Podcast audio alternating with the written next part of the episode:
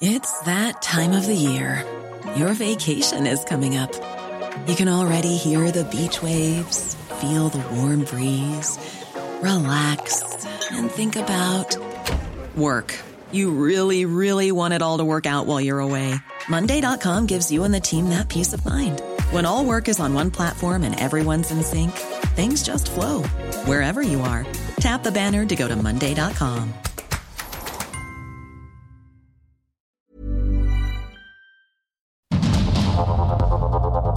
Heraldo Media Group presenta Sergio Sarmiento y Lupita Juárez.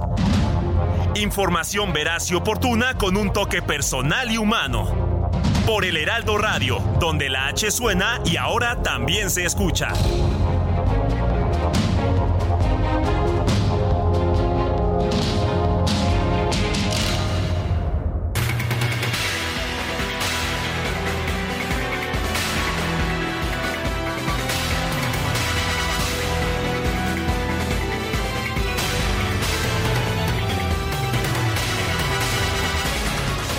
Son las 7 de la mañana en puntísimo. Hoy es miércoles 17 de mayo de 2023. Soy Sergio Sarmiento. Lo invito a quedarse con nosotros a lo largo de las próximas tres horas. ¿Por qué? Porque aquí estará usted bien informado. También podrá pasar un rato agradable. Siempre hacemos un esfuerzo por darle a usted el lado amable de la noticia, siempre y cuando, por supuesto, la noticia lo permita.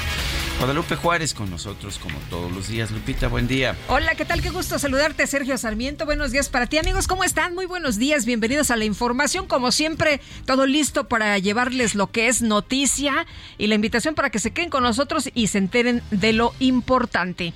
Pues vamos a un resumen precisamente de la información más importante de esta mañana. El presidente Andrés Manuel López Obrador se reunió este martes en Palacio Nacional con el Consejo Económico Asesor. En el encuentro estuvieron empresarios como Germán Larrea, de Grupo México, Daniel Chávez, de Grupo Vidanta, y Miguel Rincón, de Biopatel. En un reporte de la agencia calificadora Moody's se advirtió que Petróleos Mexicanos tiene una liquidez débil y depende en gran medida del apoyo del gobierno, lo cual le dificulta cumplir con sus compromisos de deuda. Un grupo de integrantes de la Coordinadora Nacional de Trabajadores de la Educación, la CENTE, realizó una protesta frente a Palacio Nacional en contra de la propuesta de trasladar la Dirección General de Educación Indígena al Instituto Nacional de los Pueblos Indígenas. Posteriormente, una comisión de la CENTE fue recibida en la Secretaría de Gobernación para participar en una mesa de diálogo. El coordinador de Morena en la Cámara de Diputados, Ignacio Mier, informó que el presidente López Obrador decidió dar marcha atrás a su reforma sobre la Dirección General de Educación Indígena. Preguntará usted por qué el énfasis de la CENTE. Bueno, porque la CENTE tiene contratos en la CEP y no en el Instituto, eh, no en el Instituto Nacional de Educación Indígena y por lo tanto, pues no quiere que le quiten a la CEP esta dirección. El diputado Ignacio Mier, por otra parte, presentó su propuesta de pregunta para la consulta popular sobre la elección de los ministros de la Suprema Corte de Justicia. Y eso queremos que se debata públicamente. ¿Merece México o no las mexicanas hacer uso de su derecho de participar en un procedimiento que modifique el procedimiento que establece el 96 constitucional para la designación de ministros? Esa es la pregunta. Sin tendencias, abierto democráticamente. Todo lo que venga posterior es un segundo paso que también se deberá legislar. Pero como dice el clásico, primero el inciso A y después el B. ¿cómo estuvo? Sin tendencias. ¿Cómo estuvo, Chato? ¿Cómo dijiste que dijiste derecho de participar en un procedimiento que modifique el procedimiento? Así es. Así es. ¿Merece México o no las mexicanas hacer uso de su derecho de participar en un procedimiento que modifica el procedimiento que establece el 96 constitucional para la designación de ministros? Eh, dices que, que, que Mier no se tituló, ¿verdad? Dice que por congruencia yo creo que no se tituló por otra razón. Ay, no, bueno, pues ¿cómo dijiste que dijiste? Bueno. Este, bueno, pues ahí Oye, está que muy, hay que muy- seguir con ahí está muy clara la pregunta, ¿eh? Este, bueno, bueno. Sin tendencias, ¿eh? eso sí, eso sí, sin tendencias. Que de que no se entiende, pues eso ya es otra cosa. La bancada de Morena en la Cámara de Diputados donó 500 mil pesos a la Cruz Roja Mexicana. Al entregar este dinero, el coordinador del grupo parlamentario Ignacio Mier destacó el humanismo de su partido.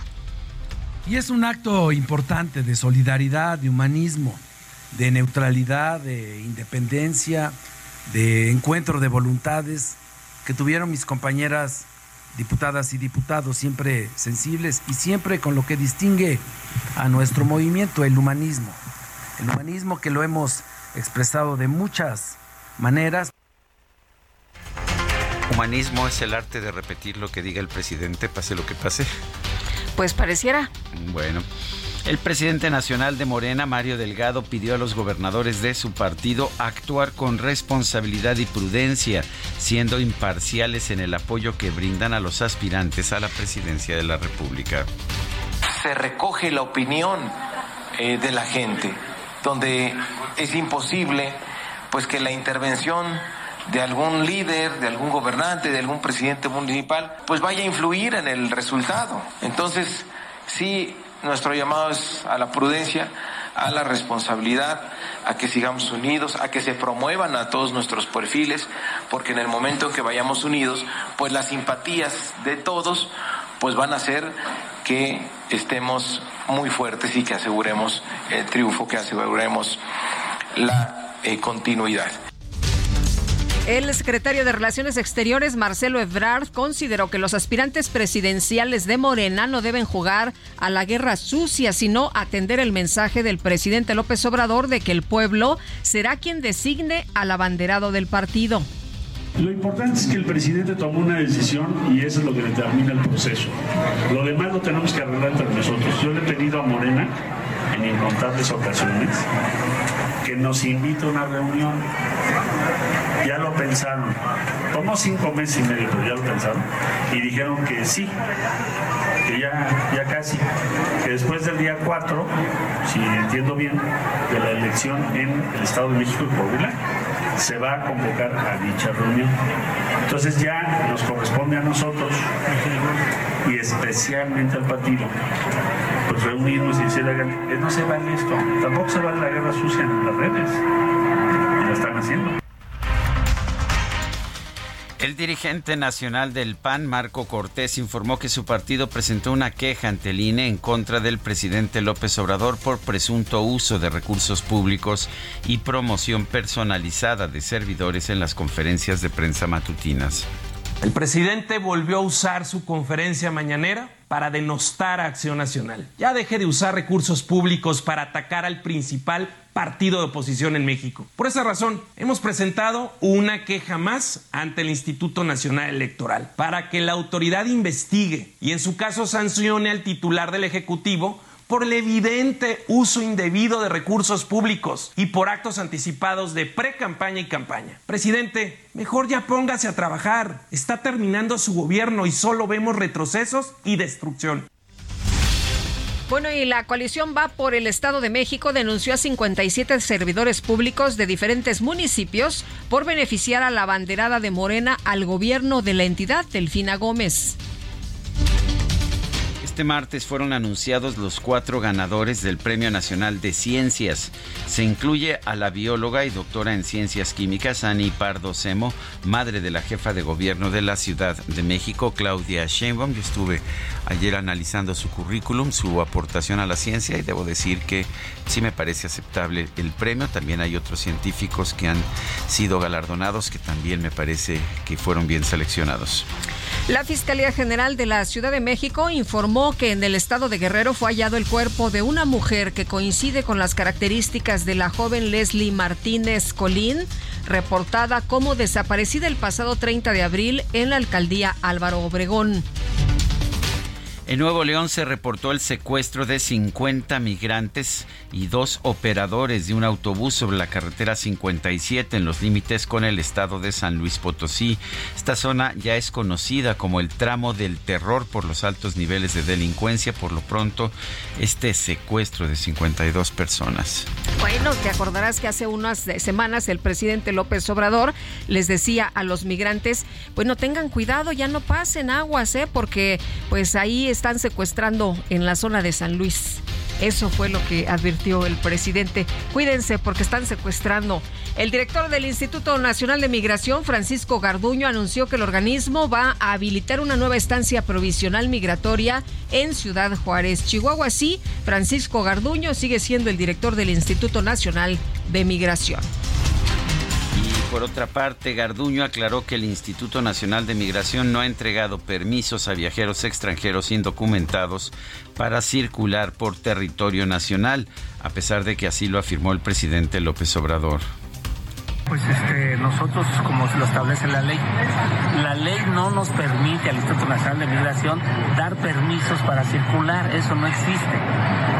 Entonces, lo que nosotros podemos dar es permisos de refugio o de estancia, porque la Comar así nos lo, lo solicita, pero no nosotros.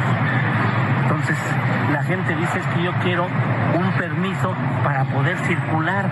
No me interesa estar en México, sí, por eso no lo podemos hacer.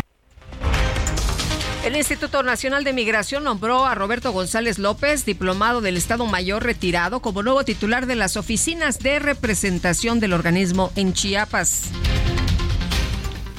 El Ejecutivo publicó en el Diario Oficial de la Federación el acuerdo por el cual se establece el programa de defensoría a personas mexicanas en materia penal en los Estados Unidos.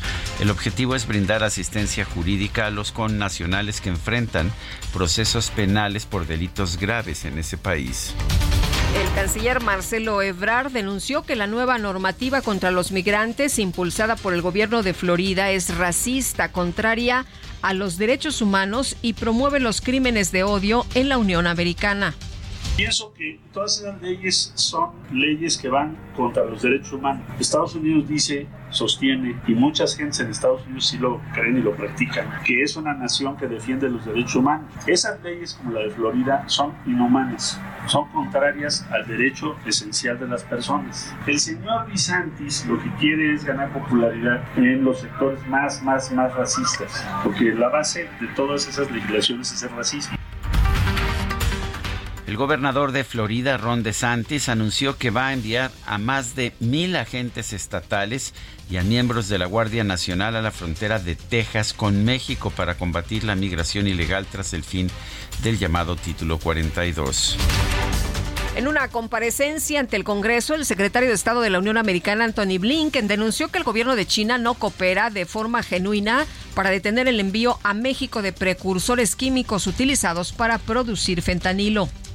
We have one of two ways that this is going to work. Either we are going to elicit genuine cooperation from China on this. And as I said earlier, there's going to be a growing, a growing global demand for that cooperation because the problem that started here, as you know, is moving around the world. In the absence, though, of the cooperation, we have already sanctioned uh, a number of Chinese enterprises and entities for engaging in the uh, transfer of precursors for fentanyl.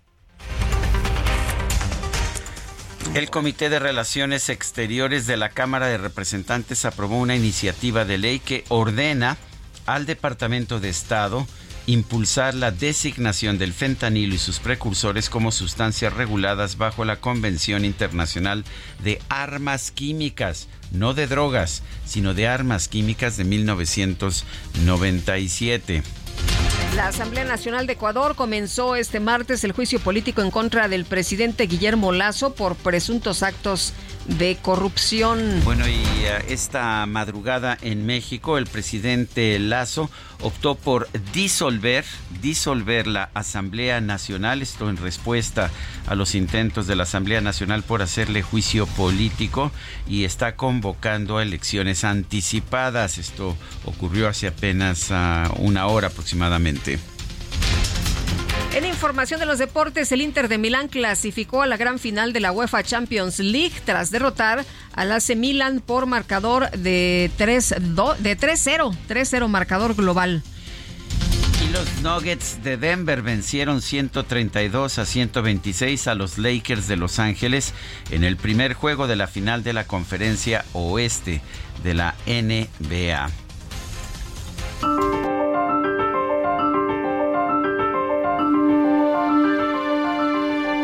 A la frase del día. Yo pensaba que podíamos mejorar el poder judicial, pero no, está podrido. Andrés Manuel López Obrador.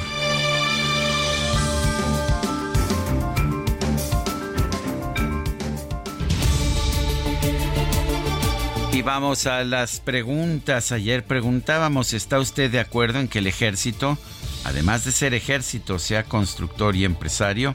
Sí, nos respondió el 4.1%, no 95.2%, no sabemos 0.7%, recibimos 3.803 participaciones. La que sigue, por favor. Claro que sí, mi querido DJ Kike, esta mañana ya coloqué en mi cuenta personal de Twitter arroba Sergio Sarmiento la siguiente pregunta.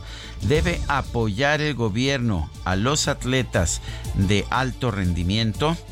Sí nos responde el 96.8%, no 2.5%, quién sabe, 0.7%. En total hemos recibido 1.653 participaciones. Destacadas de El Heraldo de México. Y vamos con las destacadas con Itzel González. Itzel, ¿qué tal? Muy buenos días.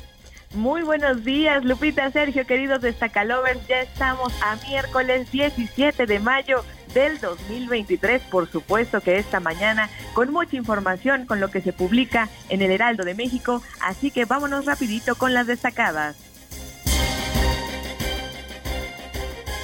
En primera plana, en ambas fronteras despliegan 26 mil efectivos contra migrantes. La presencia de los elementos se debe al posible aumento del flujo migratorio hacia Estados Unidos ante el fin del título 42 y el inicio del título 8. País, Rosa Isela Rodríguez registran una baja de 16% en homicidios. En abril, el menor índice desde inicio de administración. Ciudad de México, Claudia Sheinbaum destaca crecimiento económico. La jefa de gobierno tomó protesta a los nuevos integrantes del Consejo Económico, Social y Ambiental. Pide realicen análisis sobre reforma laboral y proyecto Vallejo 1. Estados, Popocatépetl alerta por explosión de Don Goyo. El gobernador de Puebla recomendó uso de cubrebocas en 16 municipios. Orbe, Guatemala y Perú rechazan injerencia. Ambos países criticaron posturas de intromisión del presidente mexicano. Meta América le lanza desafío a Chivas. Henry Martín reta al rebaño a que lo pateen para así sacar su molestia hacia el jugador. Y finalmente, en mercados, siete bancos en México dominan 79% de las tarjetas. Según datos de la Comisión Nacional Bancaria y de Valores, lograron crecer los plásticos colocados. Lupita, Sergio, amigos, hasta aquí las destacadas del Heraldo. Feliz miércoles. Gracias, Itzel, muy buenos días. Son las 7 de la mañana con 18 minutos.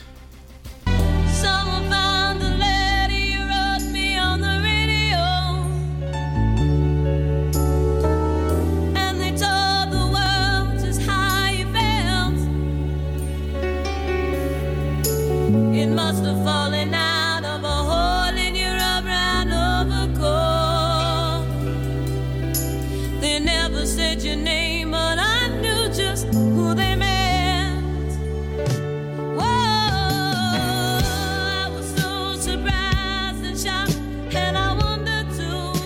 Tenía una voz de soprano cristalina una gran empatía con, con, la gente en las pistas de baile. Su voz procedía del rhythm and blues, pero la dedicó a la música popular, a la música disco. Se convirtió en la reina de la música disco precisamente. La dona Adrian Gaines, mejor conocida como Donna Summer, falleció el 17 de mayo de 2012. Tenía 63 años, padecía de cáncer. Y hoy, si te parece, me parece muy bien y en el radio precisamente, en la radio, quiero felicitar a mi querido sobrino Leo Zavala que cumple 12 años y le encanta la política. Gracias, Kike. Ahí los aplausos para Leo, pero que espero que hoy se la pase jugando y disfrutando de esta maravillosa edad. Un abrazo, mi querido niño. Es Donna Sommer. La vamos a estar escuchando el día de hoy. Son recuerdos de otros tiempos.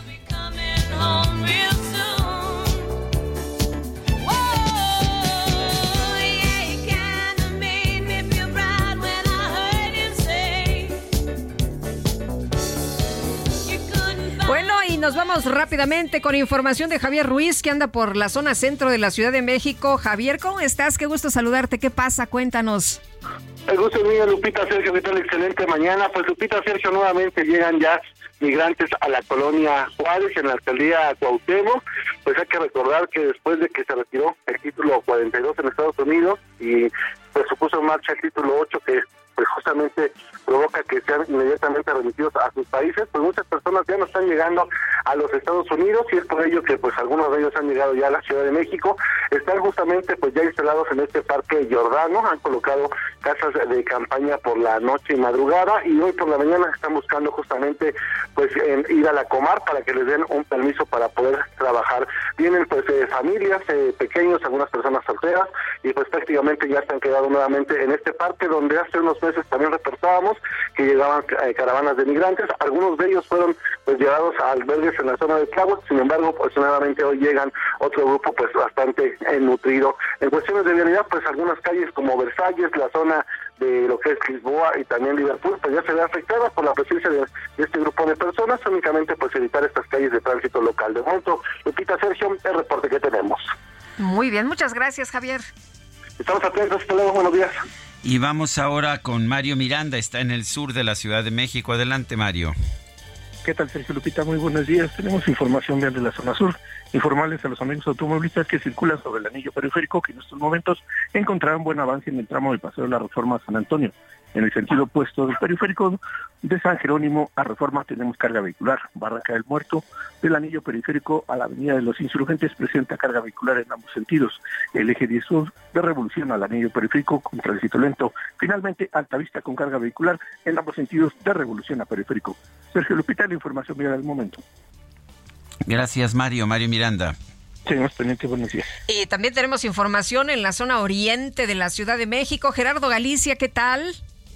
Lupita, Sergio, excelente mañana. Tenemos información para nuestros amigos que van a utilizar la avenida Canal de Patlán. Hemos encontrado un avance realmente complicado, justo llegando a su entronque con el circuito interior. El avance prácticamente es a vuelta de rueda poco antes de llegar a este punto, así que de preferencia hay que manejar con mucha paciencia, salir con algunos minutos de anticipación. El eje 5 sur realmente no es opción, presenta similares condiciones, ya comienza a saturarse llegando al perímetro de la central de abasto en Iztapalapa y en estos momentos hemos llegado ya a la Cámara de Diputados, tenemos transportistas justo a las afueras, hay por lo menos 15 tráileres a, las afueras a la espera de su dirigente, están exigiendo eh, una iniciativa para poder garantizar menos robos en las carreteras en territorio nacional, además denuncian ser víctima de extorsión en distintos puntos. Por ello, piden acercamiento con los diputados. Los vehículos o todos esos trailers están perfectamente orillados eh, sobre la ley de Emiliano Zapata, así que realmente no tenemos cierres a la circulación, únicamente reducción de carriles frente a la Cámara de Diputados. Por lo pronto, el reporte. Muy bien, muchas gracias. Muy buenos días, Gerardo. Hasta luego. Bueno, pues son las 7 de la mañana con 23 minutos, 7 con 23. el gobernador republicano de Florida, Ron DeSantis, anunció que va a enviar más de 100 mil agentes estatales y miembros de la Guardia Nacional a la frontera de Texas con México. Esta nota la dimos hace un momento, me sorprende, no creo que tenga facultades el gobernador de mandar tropas a la frontera de Texas con México, que está fuera del título de Florida.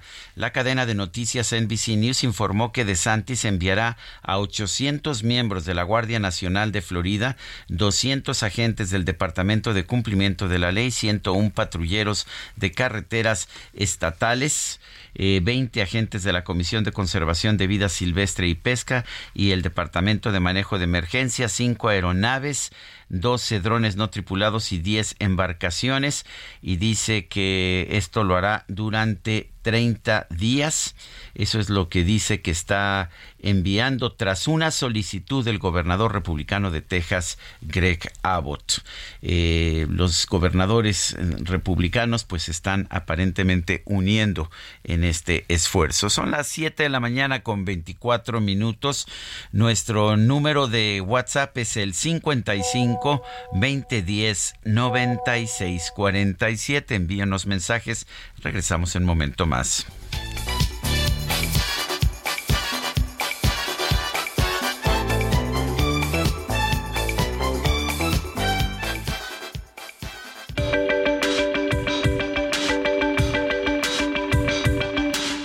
Sarmiento y Lupita Juárez quieren conocer tu opinión, tus comentarios o simplemente envía un saludo para ser más cálida esta mañana.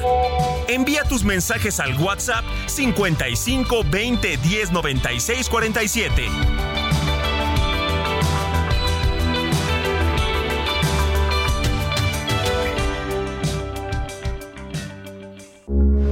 Heraldo Radio, con la H que sí suena y ahora también se escucha.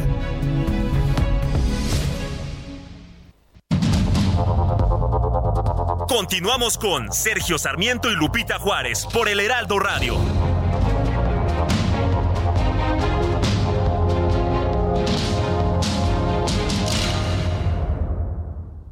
Volante del nuevo Fiat Pulse y acelera tus latidos haciendo eso que te apasiona. Acelera tu pulso con el SUV líder en ahorro de combustible. Estrénalo con una tasa desde 7.99% más seguro gratis. Fiat, sé único. Visita tu distribuidor Fiat Chrysler K31.1% vigencia del 3 al 31 de mayo de 2023. Consulta fiat.com.mx. Siente el máximo confort de un abrazo a todo tu cuerpo.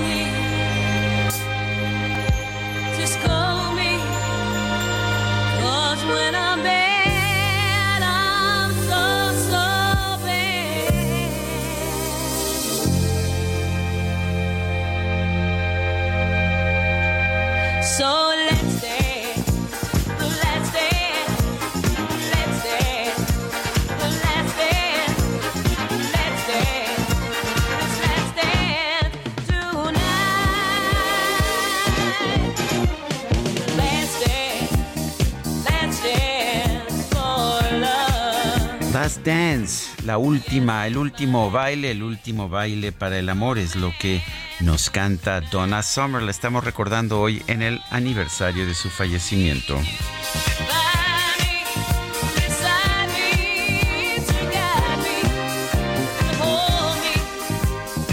Son las 7 de la mañana con 33 minutos. Tenemos mensajes de nuestro público.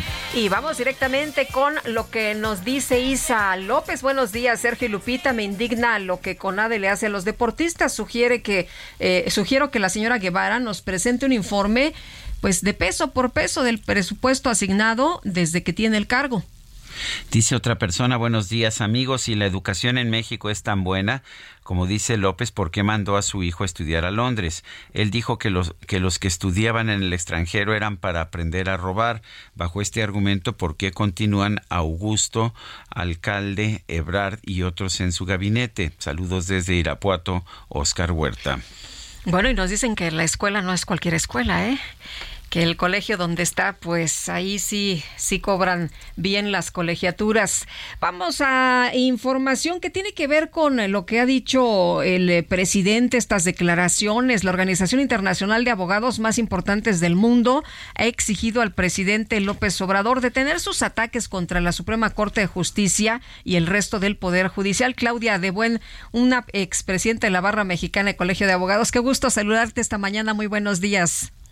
Muy buenos días, Lupita y Sergio. Me da muchísimo gusto saludarlos de nuevo y muchas gracias por, por invitarme. Pues mira, sí, efectivamente, la International Bar Association exige respetar la independencia y, este, y la institucionalidad del Poder Judicial.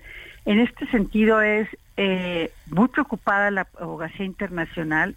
Pensemos que este es un colegio que tiene más de 80 mil profesionales de 170 países, que son 190 colegios o barras que estamos dentro de, la International Bar Association y que está realmente mm, preocupada, realmente angustiada, bueno, angustiada es una palabra muy, humana, este, muy de persona, pero realmente sí por el Estado de Derecho en México.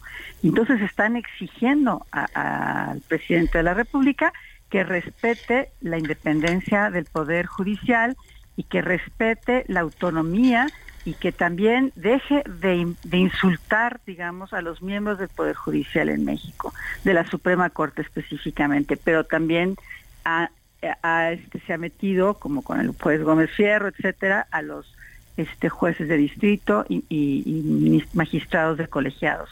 Sea que sí hay una preocupación internacional por estos ataques. Eh, ¿Qué tan importante es esta, esta organización internacional, esta barra internacional de abogados?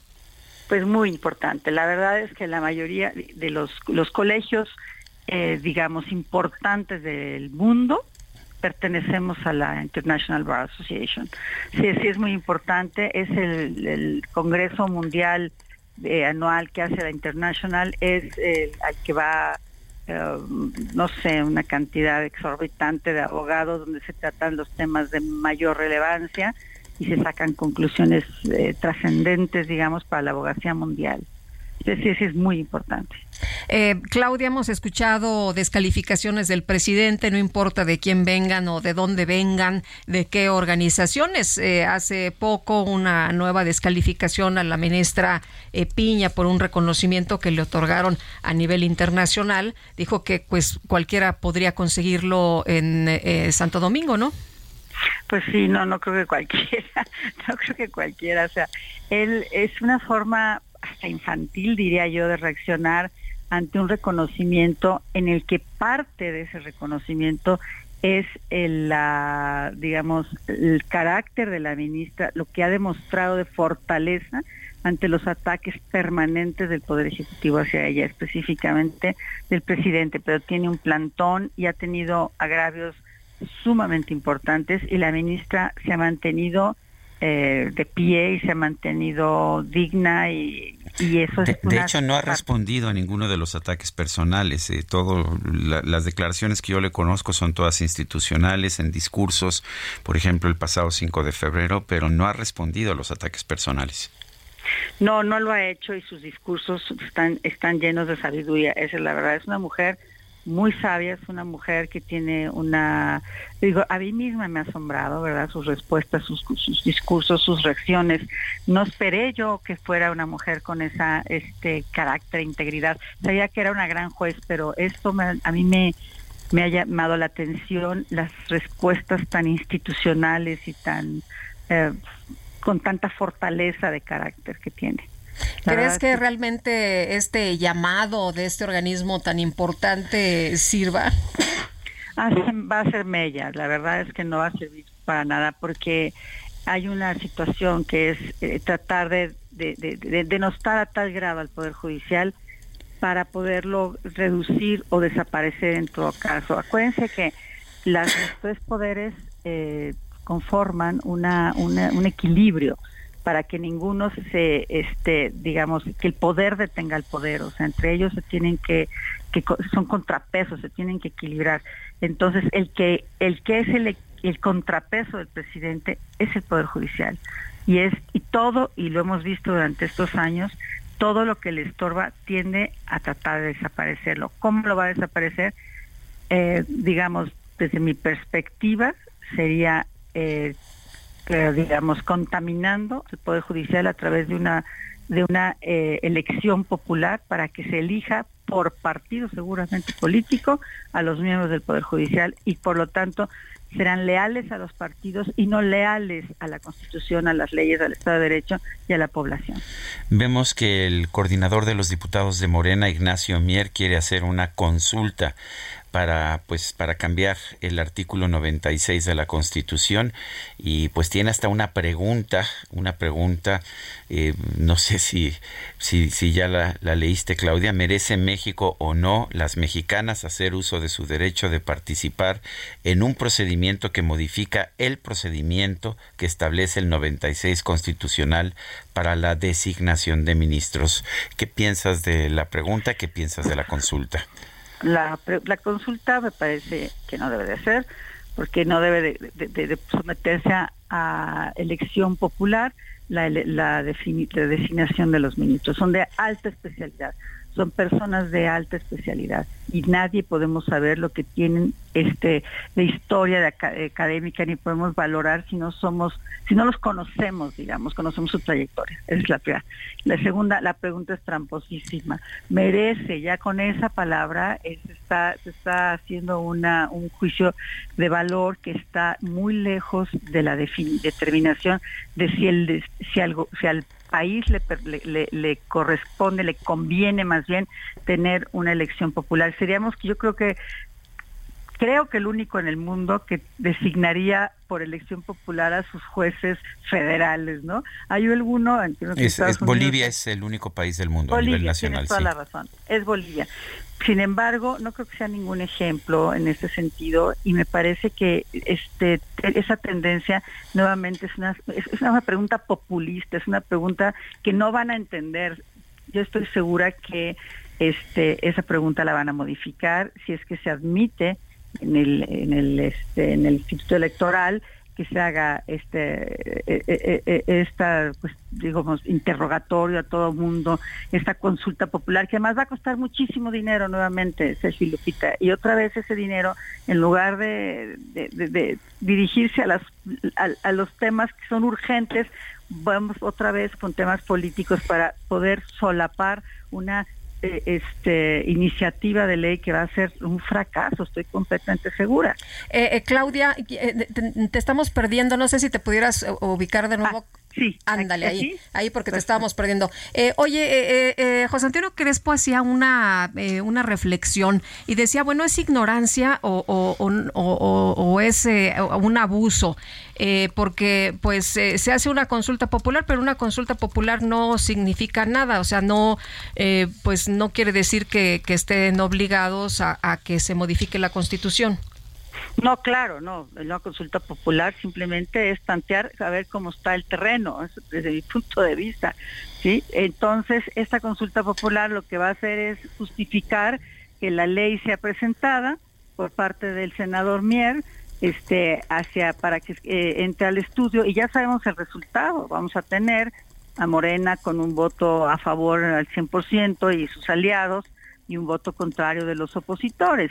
Y no no creo que lleguen al 80% que se requiere. Digo este es una va a ser una falacia me explico. Eh, pero vamos a perder el tiempo y la gente se va a quedar con la duda de si esa consulta de si teníamos derecho tenemos derecho a elegir a los miembros de la Suprema Corte cuando la verdad es que los votos son inducidos en la mayoría de las personas por sus líderes este ya sea este, a quien pertenezcan al mismo gobierno de, este, digamos local, en fin. Entonces me parece que sí va a ser una pérdida de dinero muy grande y muy lamentable y de tiempo tratar de justificar una eh, iniciativa de ley que no tiene ni pies ni cabeza. O sea que nos quieren ver la cara de nuevo a los ciudadanos. Pero de nuevo, o sea, ¿Cuántas veces han hecho este tipo de consultas?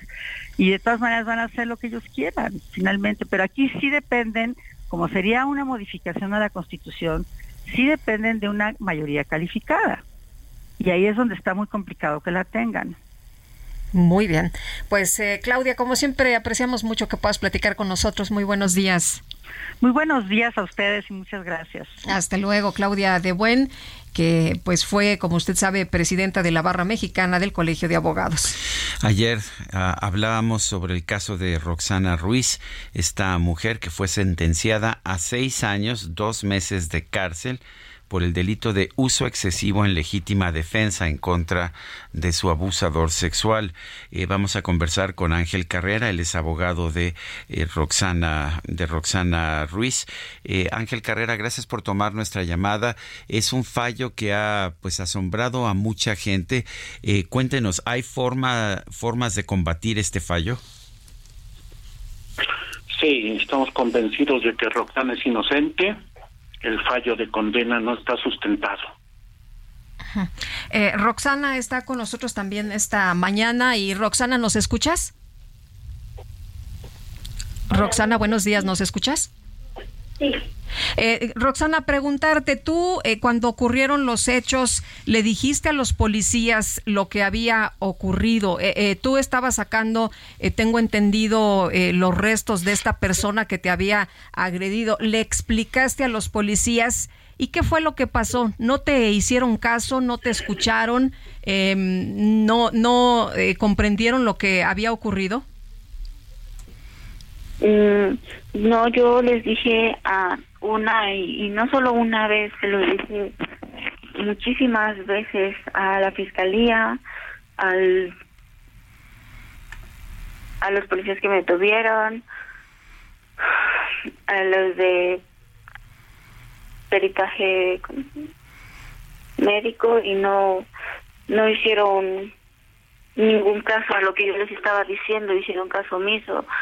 Eh, tuvieron que pasar dos años para que la una juez eh,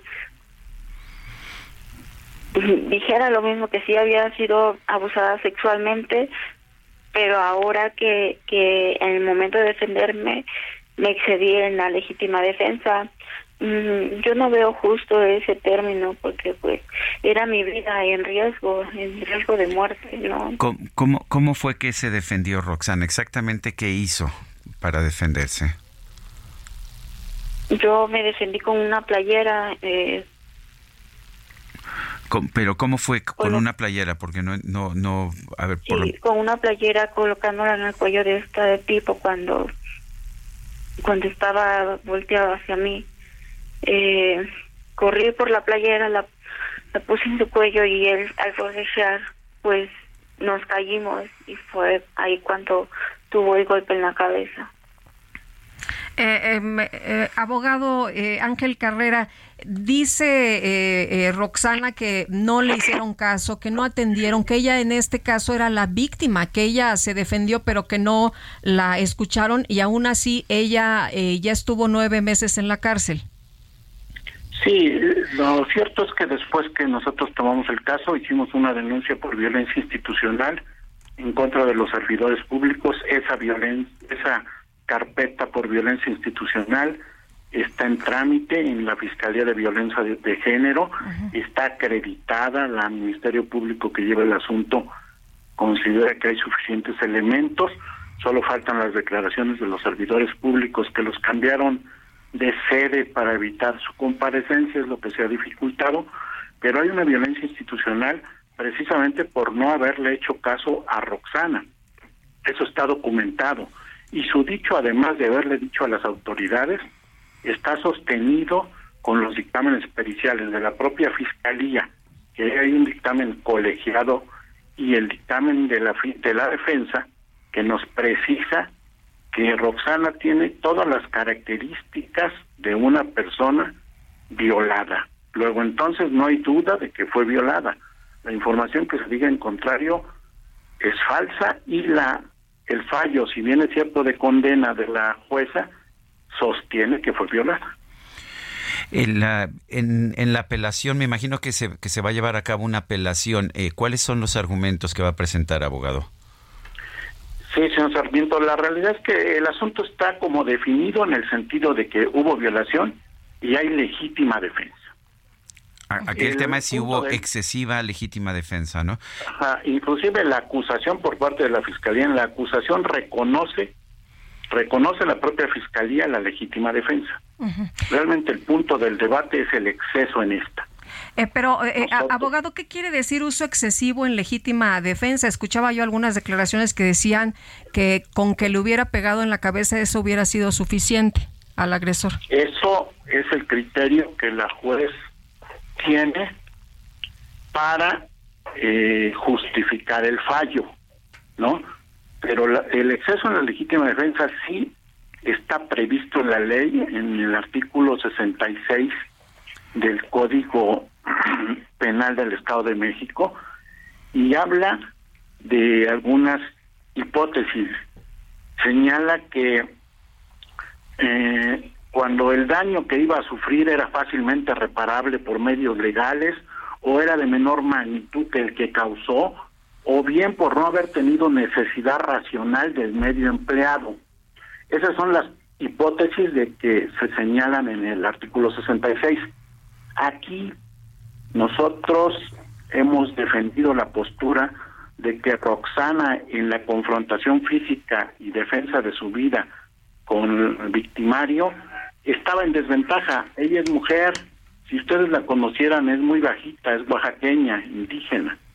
Entonces, ella había desventaja en esa confrontación física y no utilizó ningún arma para defenderse, entonces no había una irracionalidad en el medio empleado, no hubo ninguna ventaja al utilizar una playera que encuentra cuando están peleando, ¿no? Eh, abogado, eh, quisiera preguntarle también, hay versiones de que ella manipula el, el cadáver. Em, eh, no sé, esto, esto qué significa. Esto cambia, es, es, esto cambia el señalamiento de la víctima. Si manipula a alguien el cadáver, significa que, pues, ahora ella es la, la, la victimaria y no la víctima. También es una interpretación que se hace eh, indebida, criminalizando a Roxana, pero ella efectivamente después de todo eso ella no no piensa que falleció este, Sinaí, ya se queda tirado Sinaí y ella no sabe que falleció hasta momentos después. Entonces ella no sabe qué hacer, absolutamente no sabe qué hacer y se queda con el cadáver ahí. Posterior a esto, efectivamente realiza con un cúter algunos cortes en pecho y y cuando quiere deshacerse del, del cadáver es cuando es detenida. Eso generó una acusación en su contra por el delito de violaciones de, a las leyes de inhumación y exhumación, separado del homicidio. Pero ese asunto ya se sobreselló, ya dejó de tener efectos y nada más subsistió el, el homicidio simple intencional, inclusive reparó el daño Roxana.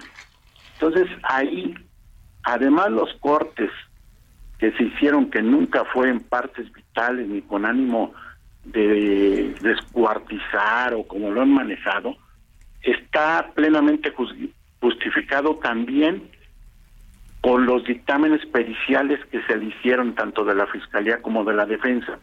Hablan de una situación en relación a un estrés postraumático y situación de ira, odio, molestia en contra de la persona por haber sido penetrada previamente.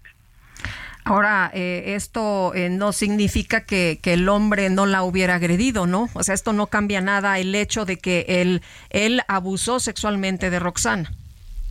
Sí, ahí no hay duda. Lo grave hubiera sido que antes hubiera hecho unas cosas de ese tipo, pero estas fueron post-morte, ya que estaba muerto desafortunadamente sin ahí. Eh, eh, Roxana, se nos acaba el, el, tiempo, pero agradecemos mucho que hayas platicado con nosotros. Bueno. Sí, Roxana. Gracias por eh, una pregunta rápida porque se nos acaba el tiempo. ¿Por qué hiciste esos cortes en el pecho de este señor?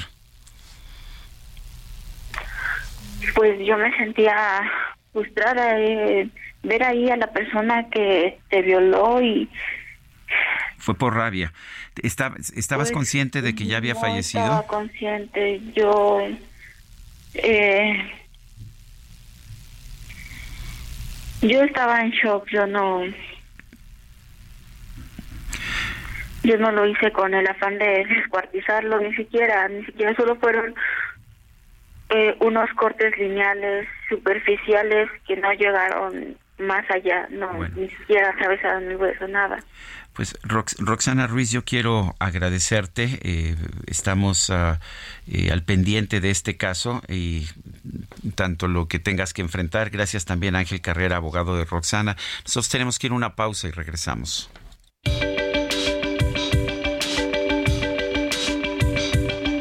Sergio Sarmiento y Lupita Juárez quieren conocer tu opinión, tus comentarios o simplemente envía un saludo para ser más cálida esta mañana. Envía tus mensajes al WhatsApp 55 20 10 96 47.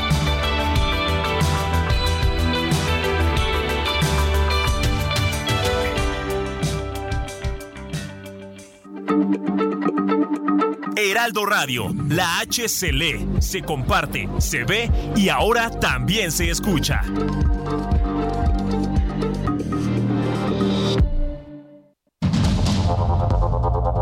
Continuamos con Sergio Sarmiento y Lupita Juárez por el Heraldo Radio.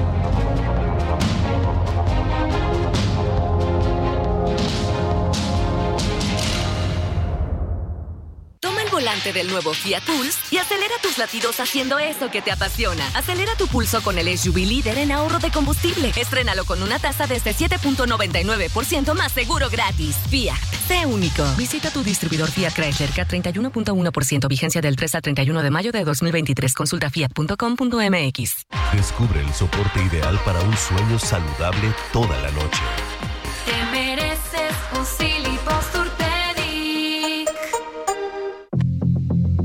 Cada 17 de mayo se celebra el Día Internacional contra la Homofobia, la Transfobia y la Bifobia para denunciar la discriminación de la cual son objeto las personas con preferencias sexuales diferentes a las convencionales, como es el caso de los homosexuales, los transexuales, los bisexuales y las lesbianas en todo el mundo. Este día fue creado en 2004. Se realizó un arduo trabajo de campañas para que un año después se proclamara de forma definitiva. La homofobia es el término empleado para expresar el rechazo o la discriminación de la cual son víctimas las personas que declaran su preferencia sexual, que discrepa de los gustos que han impuesto tanto la sociedad como la religión en este sentido. Por otro lado, la transfobia y la bifobia se definen como el miedo y la falta de aceptación que tienen algunas personas frente a los transgénero, los llamados bisexuales. En otras palabras, las personas que no se ajustan a los roles de género tradicionales. Tanto la bisexualidad como la transexualidad tienden a ser comportamientos mucho menos aceptados a nivel social, a diferencia de la homosexualidad, lo que ha traído como consecuencia sufrimiento y una vida infeliz para todas estas personas.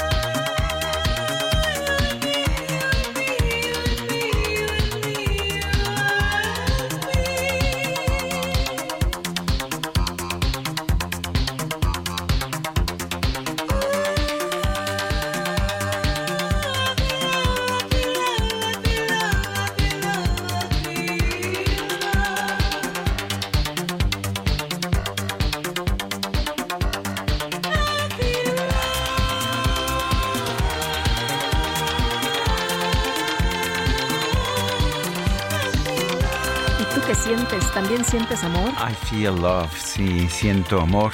Eso es lo que nos canta Donna Sommer. Hay que, estamos recordando a Donna Sommer. Hoy es la fecha de su fallecimiento. Falleció el 17 de mayo del 2012, tenía 63 años.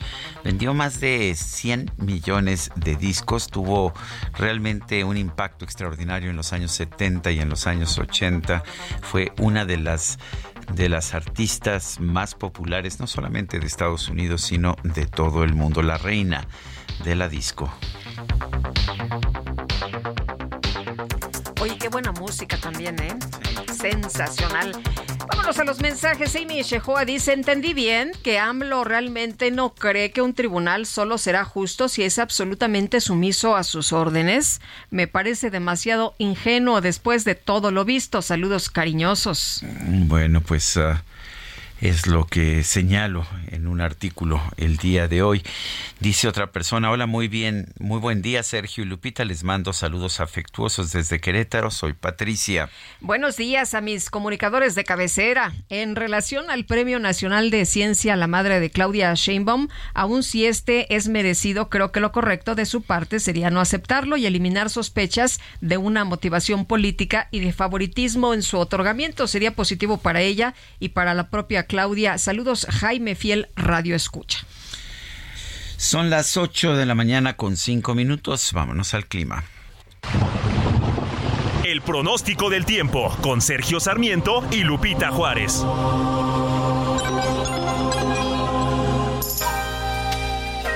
Patricia López, meteoróloga del Servicio Meteorológico Nacional de la Conagua. Adelante, buen día. Hola, ¿qué tal? Buenos días, Sergio Lupita. Es un gusto saludarlos a ustedes, a todos los que nos escuchan. Durante esta mañana les comento sobre el pronóstico del tiempo. Durante este día se están pronosticando lluvias muy fuertes en el estado de Puebla y Oaxaca, así como chubascos con lluvias puntuales fuertes sobre gran parte del territorio nacional, exceptu- exceptuando la parte noroeste de México. Eh, se están esperando que estas lluvias estén acompañadas de descargas eléctricas, fuertes rachas de vientos y también no se descarta la posible caída de granizo. Eh, los sistemas que están ocasionando estas lluvias, bueno, tenemos canales de baja presión, uno en el interior de la República Mexicana y otro sobre el sureste del país y la península de Yucatán. Esto en combinación con la entrada de humedad del Océano Pacífico, el Golfo de México y el Mar Caribe, así como inestabilidad en niveles altos de la atmósfera, pues ocasionarán estas lluvias que estábamos comentando. Eh, finalmente, Sergio Lupita, eh, prevalecerá también ambiente caluroso, muy caluroso en el litoral del Pacífico mexicano, en los estados del sureste del país y la península de Yucatán. Eh, aquí en la Ciudad de México, Sergio Lupita, esperamos cielo medio nublado durante el día y bueno, la probabilidad de lluvias e intervalos de chubascos con descargas eléctricas y también la posible caída de granizo. Este es el reporte desde el Servicio Meteorológico Nacional. Regreso con ustedes. Muchas gracias por este reporte, Patricia López. Hasta luego. Y después de la reunión entre integrantes de la coordinadora, la Secretaría de Gobernación y la Secretaría de Educación Pública, se llegó a varios acuerdos. Vamos a escuchar a Fernanda García, que nos tiene todos los detalles. Fer, adelante, buenos días.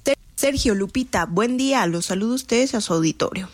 Luego de casi seis horas de diálogo con los integrantes de la Coordinadora Nacional de Trabajadores de la Educación, la Secretaría de Gobernación y la Secretaría de Educación Pública, se llegó a tres acuerdos de los 12 puntos del pliego petitorio que presentaron los maestros. Una de las representantes de la coordinadora afirmó que la coalición Juntos Haremos Historia eliminará el dictamen de la iniciativa de deshacerse de la dependencia de la Dirección General de Educación Indígena, Intercultural y Bilingüe en el próximo periodo ordinario de la Comisión de Transparencia. También señaló que el jueves 18 de mayo se instalará una mesa tripartita en las instalaciones de la SEP, la cual estará integrada por la SEP, el Gobierno del Estado de Oaxaca y la sección 22 del CENTE.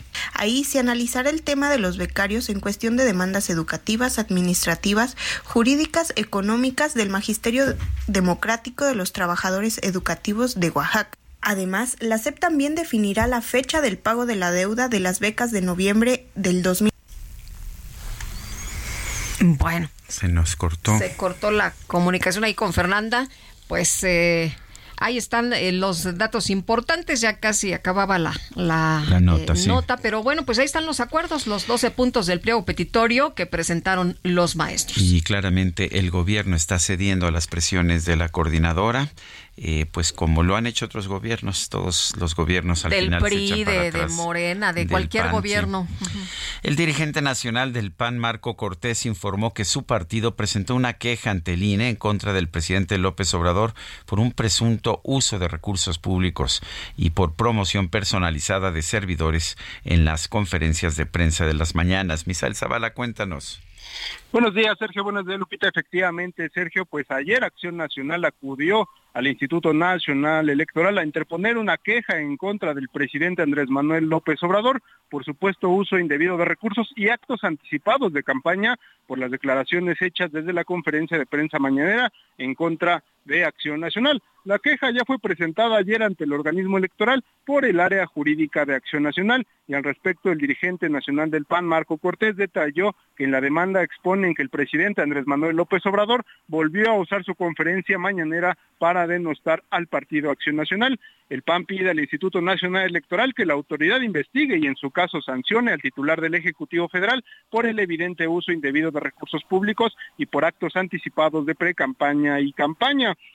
En este sentido, también Cortés Mendoza lanzó un respetuoso llamado a López Obrador a respetar la Constitución y, por cierto, las leyes que de ella emanan, tal como lo juró hacer el día que tomó protesta. Esta denuncia es por la Comisión de Conductas presuntamente violatorias de la normatividad electoral que pudieran constituir promoción personalizada de servidores públicos y actos anticipados de precampaña, así como violaciones al principio de neutralidad e imparcialidad, así como el uso de recursos públicos. Esto debido a las declaraciones que ha hecho el presidente Andrés Manuel López Obrador en contra del Partido Acción Nacional desde la conferencia de prensa mañanera en Palacio Nacional. Sergio Lupita, hasta aquí la información. Bueno, gracias, gracias a Misael Zavala por este reporte.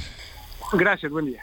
Bueno, el coordinador de Morena en la Cámara de Diputados, Ignacio Mier, llamó a los gobernadores de, le- de su partido de, de Morena a abstenerse de promover a las corcholatas de cara a la elección del candidato presidencial del partido. Elia Castillo, cuéntanos qué tal, muy buenos días. Muy buenos días, Sergio Lupita. Los saludo con mucho gusto a ustedes. El auditorio, así es, el dirigente nacional de Morena, Mario Delgado, así como el coordinador de la fracción parlamentaria de Morena en la Cámara de Diputados, Ignacio Mier, llamaron a los gobernadores emanados de su partido a abstenerse de promover alguna de las corcholatas de cara a la elección del candidato presidencial del Movimiento de Regeneración Nacional. El líder parlamentario, al igual que el dirigente de Morena, secundaron el llamado del presidente Andrés Manuel López Obrador a los mandatarios estatales de la Cuarta Transformación luego de que el secretario de Relaciones Exteriores, Marcelo Ebrard, y el coordinador de los senadores morenistas, Ricardo Monreal, denunciaron una cargada a favor de la jefa de gobierno de la Ciudad de México, Claudia Sheinbaum. En este mismo sentido, el líder morenista señaló que cualquier actitud o acción que muestre imparcialidad compromete la unidad a la que tanto ha llamado. Por ello, llamó a los gobernadores a pronunciarse al respecto. Escuchemos parte de lo que comentó el dirigente nacional de Morena. Entonces, cualquier actitud, cualquier acción que muestre parcialidad o que muestre que hay dados eh, cargados, después nos va a complicar la unidad. Y se lo digo a los gobernadores, ustedes son corresponsables también de la construcción de la unidad. En este mismo sentido, el coordinador de la fracción mayoritaria en la Cámara de Diputados, Ignacio Mier, bueno, pues eh, refirió que el titular, que como lo dijo el titular de- del Ejecutivo, pues eh, se debe actuar conforme a la ley y contrario a la práctica tradicional, por lo cual dijo se formó el movimiento en un acto de consistencia y de congruencia, dijo, deberían de abstenerse los gobernadores de inclinar o hacer eh, pronunciamientos a favor de uno u otro aspirante presidencial. En otro tema, el dirigente nacional de Morena, Mario Delgado, señaló que buscará a sus homólogos del PT, Alberto Anaya, y del Partido Verde Ecologista de México, Karen Castrejón, para persuadirlos de que rectifiquen su posicionamiento en las elecciones de Coahuila y declinen a favor del candidato morenista Armando Guadiana. Al ser cuestionado sobre si se trata de un ultimátum, rechazó que sea en este sentido, pero dijo que con Morena, PT y Partido Verde divididos en Coahuila será reñida la contienda electoral con la oposición el próximo 4 de junio. Este es el reporte que les tengo. Muy buen día. Muchas gracias. Igualmente, Elia, Elia Castillo, buenos días también para ti. Las desapariciones en México han aumentado actualmente el registro. Ah, las desapariciones en México han aumentado. Actualmente el registro oficial está en 111.880 personas no localizadas. En la línea telefónica, Efraín Zuk, reportero en A dónde van los desaparecidos y Quinto Elemento Lab. Efraín Zuk, gracias por tomar ah, nuestra llamada. Cuéntanos eh, cómo se comparan estas cifras con las cifras de, sexenios anteriores, de gobiernos anteriores.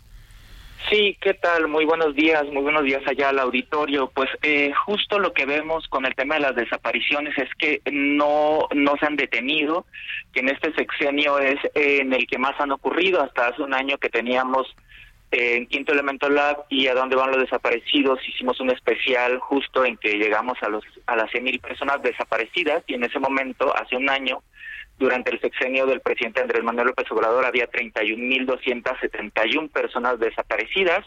A ese número le agregamos a, actualmente eh, unas 10.000 personas más, ¿no? Esta cifra prácticamente rebasa el sexenio de Enrique Peña Nieto, que había cerrado con alrededor de 35.000 desapariciones, ¿no? Digamos que más allá eh, de los números, hay que siempre recordarle a la, audiencia que detrás de cada persona hay una familia que está siendo buscada y que justamente estos números nos reflejan una tragedia que atraviesa nuestro país desde eh, desde desde los años 60, ¿no?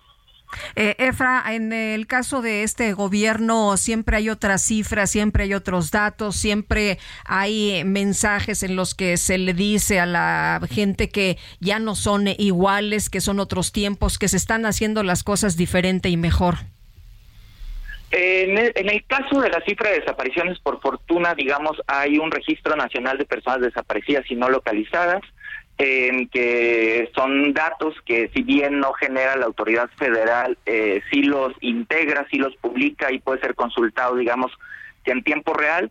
Una crítica que se le ha hecho siempre a este registro, digamos desde que se creó e incluso con su antecesor, el Registro Nacional de Datos de, de Datos de Personas Extraviadas y Desaparecidas, el REMPEC, era justo que eh, mucho, en muchos casos no eran reportados eh, al registro.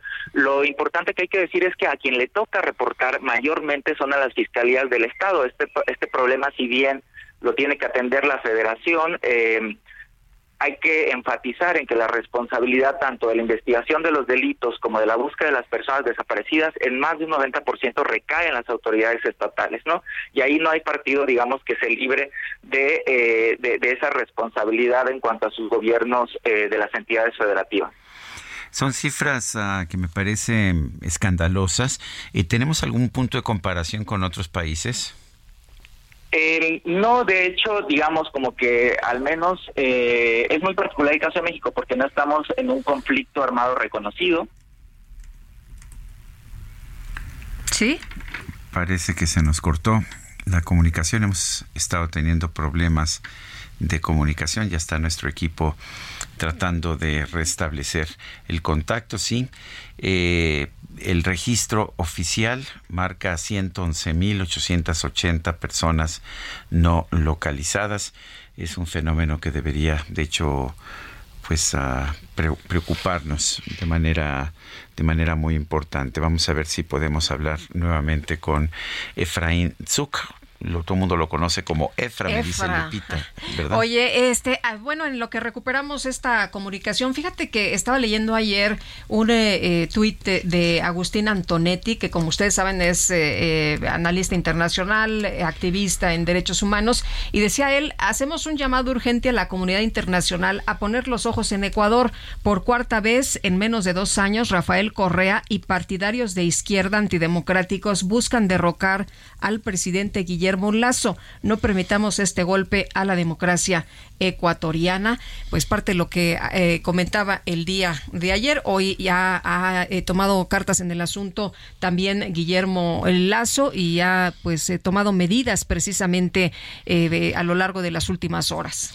lo que ha hecho es ah, eh, bueno, vamos, vamos a regresar. Estábamos conversando con Efraín Zug.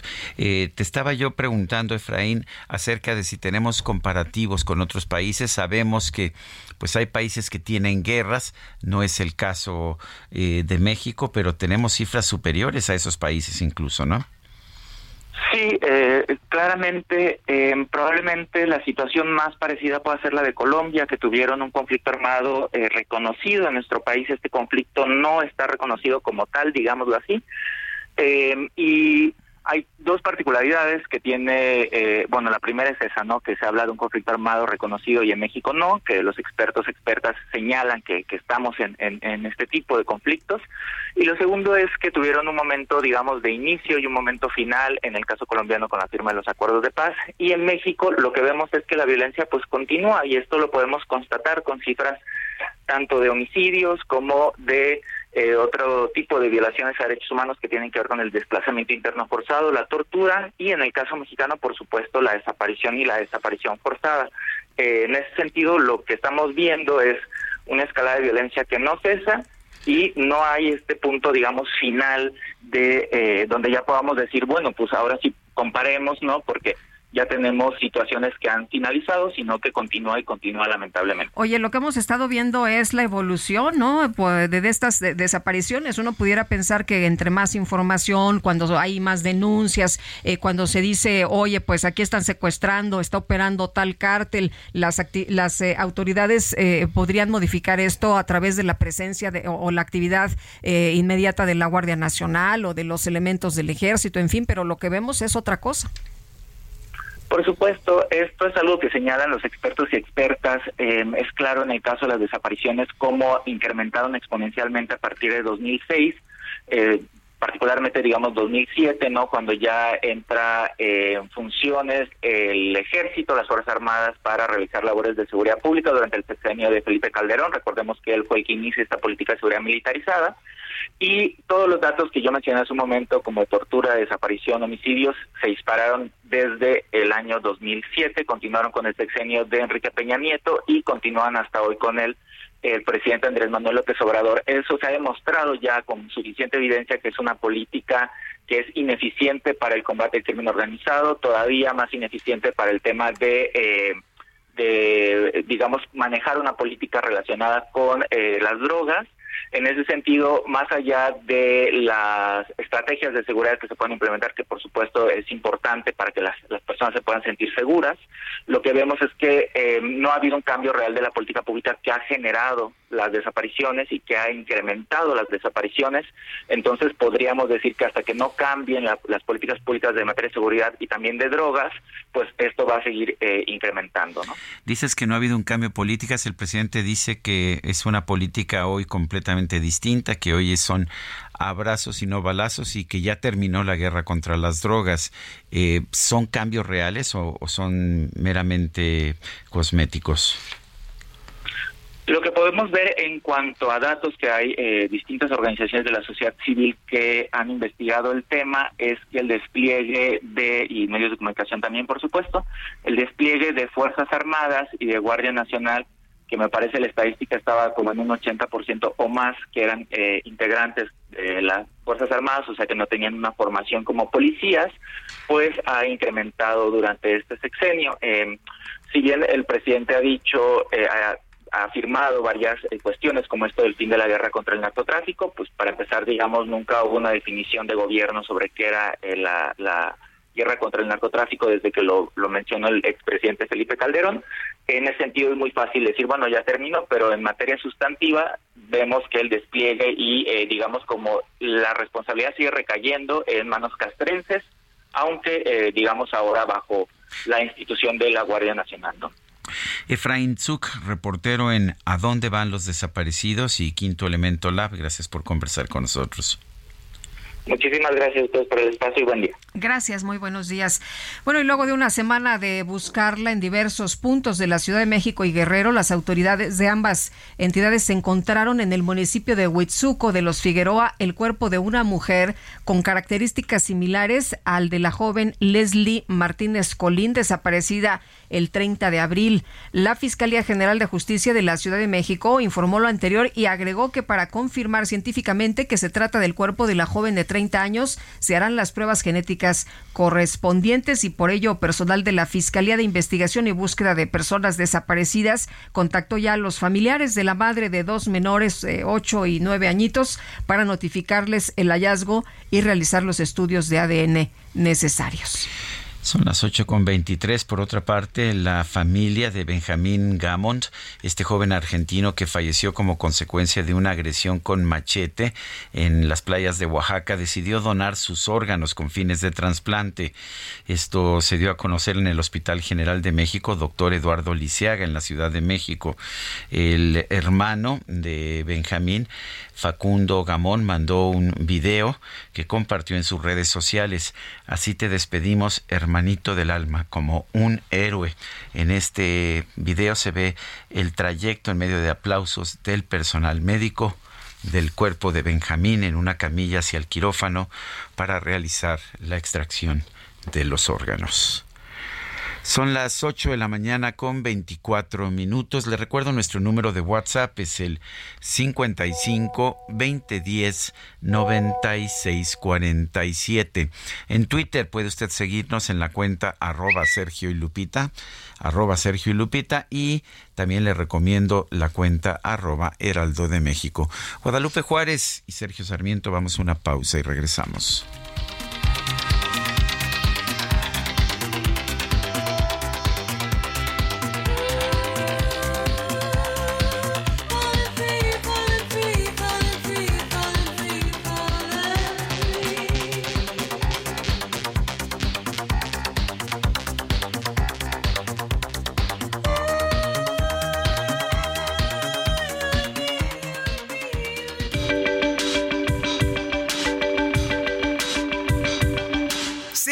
Y Lupita Juárez quieren conocer tu opinión, tus comentarios o simplemente envía un saludo para hacer más cálida esta mañana. Envía tus mensajes al WhatsApp 55 20 10 96 47.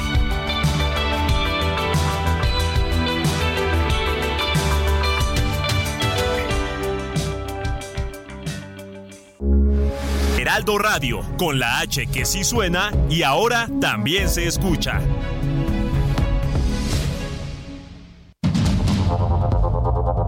Continuamos con Sergio Sarmiento y Lupita Juárez por el Heraldo Radio.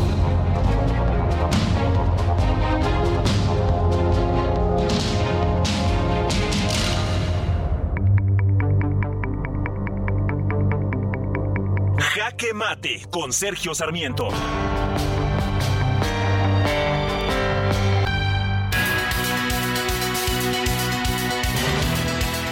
Si era importante defender al INE y a la democracia, más relevante todavía es defender a la Suprema Corte de Justicia de la Nación y al Poder Judicial.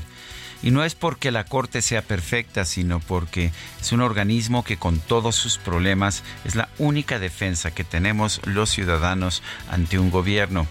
Hemos visto cómo cada vez más el legislativo se convierte en un poder sumiso al Ejecutivo. Los líderes del Congreso se dedican solamente a repetir lo que dice el presidente o incluso aprueban leyes sin leerlas, simple y sencillamente porque las ha mandado el presidente de la República. La única barrera contra ese tipo de abusos es el Poder Judicial y la Suprema Corte ha hecho su trabajo de manera adecuada desde hace mucho tiempo. Los fallos que ha ofrecido la Suprema Corte de Justicia, por ejemplo, en materia de la adscripción militar o civil de la Guardia Nacional o de que las leyes deban ser leídas antes de ser promulgadas, son uh, decisiones que son congruentes con el sistema el sistema jurídico, el sistema constitucional que tenemos en nuestro país. Castigar a la Suprema Corte de Justicia por defender la Constitución cuando tanto los ministros como los funcionarios del Ejecutivo juraron defender la Constitución y las leyes que de ella emanen, me parece completamente inaceptable. Por eso y por muchas otras cosas, debemos defender a la Suprema Corte de Justicia. Yo soy Sergio Sarmiento y lo invito a reflexionar.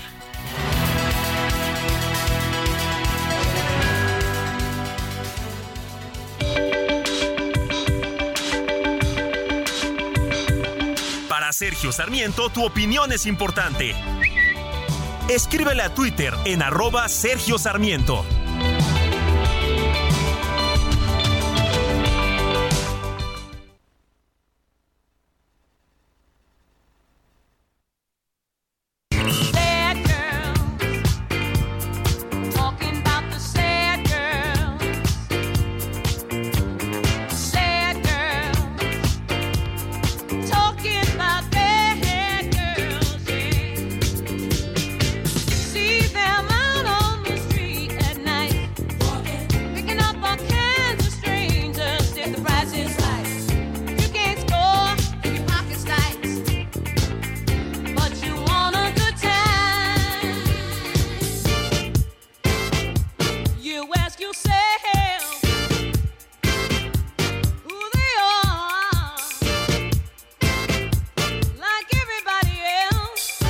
Seguimos escuchando música interpretada por Donna Summer. Esto se llama Bad Girls, Chicas Malas.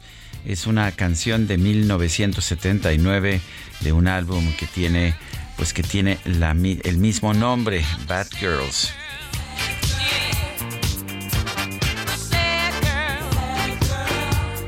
Bueno, vámonos, vámonos con Mónica Reyes. Buenos días, Moni. Así es, Lupita, Sergio, amigos. Qué gusto saludarlos esta mañana y poderles platicar que hoy se celebra el Día Mundial del Reciclaje y México se ha convertido en un referente en todo el continente americano. Tan solo en los últimos 20 años, el reciclaje de envases y empaques creció 200% gracias al compromiso de la industria, gobierno y sociedad. Hace 20 años, la contaminación en México por residuos de envases y empaques derivada del viejo modelo de producir, usar y tirar generó en ECOSE, Asociación Civil sin fines de lucro, ecología y compromiso empresarial, la necesidad de buscar una solución de fondo y largo plazo para resolver problemas ambientales. Para hablar más claro, hace dos décadas se recuperaban 8.000 toneladas de envases PET. Hoy se acopian más de 547 mil toneladas, lo que significa que en México, 6 envases de cada 10 envases PET enviados al mercado son recuperados, de los cuales el 64% regresan a ser envases gracias al reciclaje. Eso es economía circular. Además, Ecose ya gestiona el 45% de los empaques flexibles de sus empresas asociadas y va por más. Sin duda, una gran labor de la industria de bebidas y alimentos, pero también de gobiernos y sobre todo de la gente que separa sus residuos de envases y empaques para que se aprovechen. Cabe señalar que Ecose y sus asociados siguen trazando objetivos para los próximos siete años. Hey, it's Ryan Reynolds, and I'm here with Keith, co star of my upcoming film, If, only in theaters, May 17th. Do you want to tell people the big news? All right, I'll do it. Sign up now and you'll get unlimited for $15 a month in six months of Paramount Plus Essential Plan on us. Mintmobile.com slash switch. Upfront payment of $45 equivalent to $15 per month. Unlimited over 40 gigabytes per month. Face lower speeds. Videos at 480p. Active Mint customers by 531.24 get six months of Paramount Plus Essential Plan. Auto renews after six months. Offer ends May 31st, 2024. Separate Paramount Plus registration required. Terms and conditions apply if rated PG. Años, como la reducción de plásticos innecesarios en envases, garantizar que 100% se pueda reciclar, reutilizar o compostar, que no contengan productos químicos peligrosos, entre otros objetivos. Y ese, ese es el camino. Regreso con ustedes, Sergio Lupita, gracias. Gracias, Mónica. Hasta luego, buenos días. El presidente López Obrador respaldó la propuesta de Ignacio Mier, el coordinador de los diputados de Morena, para realizar una consulta popular y reformar el Poder Judicial. Eh, vamos a escuchar lo que dijo el presidente de la República. Yo pienso que, que ayuda lo de la consulta. Nada más hay que ver eh, el procedimiento legal porque al parecer, puedo estar equivocado, no se pueden llevar a cabo consultas cuando inician los procesos electorales. Si hay tiempo eh, y está permitido por la ley, sería bueno, porque hay que informarle a la gente. Eh, y todos tenemos que participar en limpiar, en moralizar en purificar la vida pública. Es eh, Bueno, pues es lo que dijo el presidente de la República, Andrés Manuel López Obrador. Todos debemos participar en purificar la, la vía pública. Y si lo que buscaba Ignacio Mier con esta propuesta y esta enrevesada pregunta que dio a conocer ayer era el respaldo del presidente, recordemos que el, el diputado Ignacio Mier quiere ser candidato de Morena a gobernador de Puebla. Bueno, pues parece que lo logró. Bueno, pues es que hay que trabajar en las cosas que quiere el presidente, mi querido Sergio. Bueno, y por otra parte, agricultores de maíz y trigo del norte del país aseguran que la desaparición de programas de coberturas de precios y de la agricultura por contrato ha ocasionado una crisis muy seria a la industria y de esto no está hablando el presidente. Juan Carlos Anaya, director del Grupo Consultor de Mercados Agrícolas, gracias por platicar con nosotros. Muy buenos días. Buenos días, Lupita y Sergio. Gusto estar en su programa. Oye, ¿cuál es la situación en estos momentos? Ayer platicábamos eh, con productores de Sinaloa y nos decían que, pues, eh, el gobierno, si no les da, que no les quite y ahorita están en una situación muy crítica.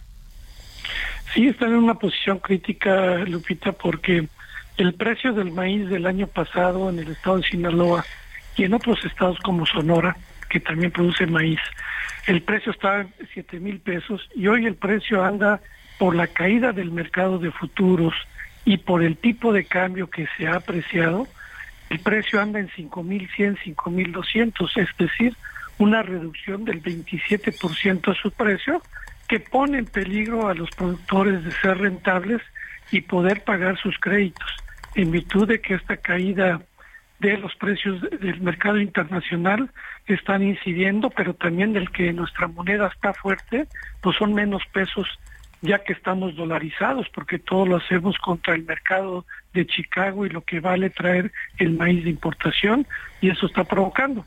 Situación similar está en el trigo cristalino de Sonora, que el año pasado tuvo un precio de 7.600, hoy de 5.400, y esto le impacta en un 29%, y en el estado de Tamaulipas, que es el mayor productor de sorgo, el precio también se ha caído de 6.100 a 4.600 pesos, derivado de lo que acabo de señalar, los futuros han caído 28% y el tipo de cambio, el ajuste del tipo de cambio es del 12% y esto está provocando pues la, la cuestión de que los productores están reclamando la falta de rentabilidad, pero también derivado a que existían programas que que le daban un piso parejo a todos con el ingreso objetivo, con las coberturas de precios, y estos programas desaparecieron a partir de este gobierno. Eh, de hecho, escuchaba yo eh, la, opinión de que lo que está buscando este gobierno es dar más bien pues subsidios sociales, subsidios a quienes lo, necesitan, pero está eliminando los subsidios al campo. Eh, ¿qué, qué opinión tienes de esto?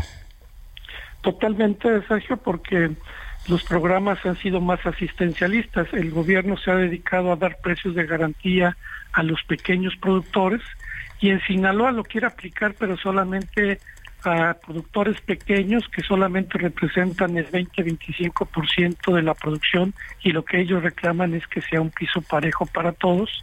Claro, representaría un costo alto, pero también hay otros programas como fertilizantes que le dedica el gobierno 16 mil millones y que no están generando mayor producción, o también el programa que era Procampo, que hoy es Producción para el Bienestar, donde tienen más de 12 mil millones, o el programa Sembrando Vida, donde el gobierno dedica 36 mil millones y que, bueno, no ha tenido buenos resultados, y, y ese dinero se está dedicando más a apoyos asistenciales que a fomentar la productividad que de por sí México es el mayor importador de maíz a nivel mundial.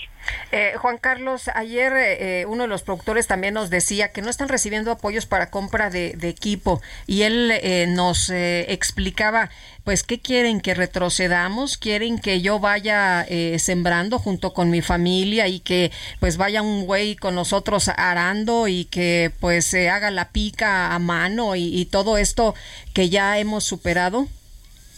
Sí, es que también en este gobierno todos los programas que había de fomento a la productividad, a la compra de maquinaria, a la innovación, a la tecnología, a la tecnificación, fueron programas eliminados, igual que el tema del financiamiento y más ahora con la desaparición de Financiera Nacional, por los productores pequeños y medianos, pues difícilmente van a acceder a la banca a recibir créditos y eso es a lo que están reclamando. Y también que había un apoyo al seguro agrícola ya que el sector agropecuario es altamente riesgoso porque si llueve de más, llueve de menos, hay sequía, entonces es una actividad riesgosa que requiere del seguro. Y antes había un programa que apoyaba a pequeños y medianos productores y también ha sido eliminado.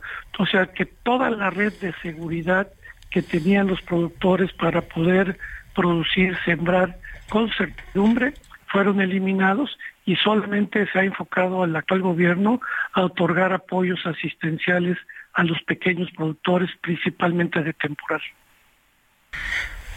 Bueno, pues eh, muchas gracias por platicar con nosotros esta mañana, Juan Carlos. Gracias, Lupita y Sergio, y a la orden. Juan Carlos Anaya, director del Grupo Consultor de Mercados Agrícolas. Interesante esta información. Eh, entre otras cosas, nos revela un Guadalupe que eh, pues el, el, el, tipo de cambio puede ser beneficioso para algunos, pero pues puede ser muy perjudicial para otros. Lo estamos viendo con los agricultores que están ah, teniendo una situación y, la falta de apoyo, ¿no? Principalmente la falta de apoyo es lo que también están denunciando y si no hay este tipo de apoyos, pues eh, a lo mejor lo que vamos a ver es una crisis más grave que nos involucre pues a todos. Son las 8 de la mañana con 43 minutos. Tenemos en la cabina del Heraldo Radio a Enrique de la Madrid. y gracias por estar con nosotros. Enrique, siempre es un, un gusto, un político a quien quiero y respeto desde hace mucho tiempo fui amigo de tu padre, ya lo sabes, este, lo sabes perfectamente. Has, has venido señalando eh, toda una serie de temas eh, de fondo en la política de nuestro país. Dices que estamos a 13 meses de salvar a México o de perderlo definitivamente. Y pues te has buscado meter en lo que son los temas de fondo. A veces no son los más rentables políticamente, son los que al final pueden salvar o perder al país. Eh, ¿Cuáles son esos temas de fondo? ¿Cuáles serían quizás los dos o tres temas? más importantes que debemos estar considerando. Sergio Lupita, antes que nada, muchísimas gracias. Muy buenos, días. gracias por la oportunidad. Yo sí creo que estamos a menos de 13 meses y contando de salvar a México porque, porque realmente vamos por un camino equivocado, terrible, de confrontación y polarización. Temas de fondo. A mi juicio, el primero es crecimiento económico. Pues una economía que crezca mucho, que sea muy vigorosa, porque es la única manera de enfrentar dos temas a mi juicio. Uno, eh, dar condiciones para que 55 millones de mexicanos puedan superar la pobreza. Solamente con crecimiento económico como base puedes hacerlo. Y la otra también tiene que ver con la inseguridad. Tú hoy un joven que no tiene acceso a educación o incluso eh, sale de algún tipo de educación y busca un empleo, o no lo encuentra o el empleo está francamente muy mal pagado.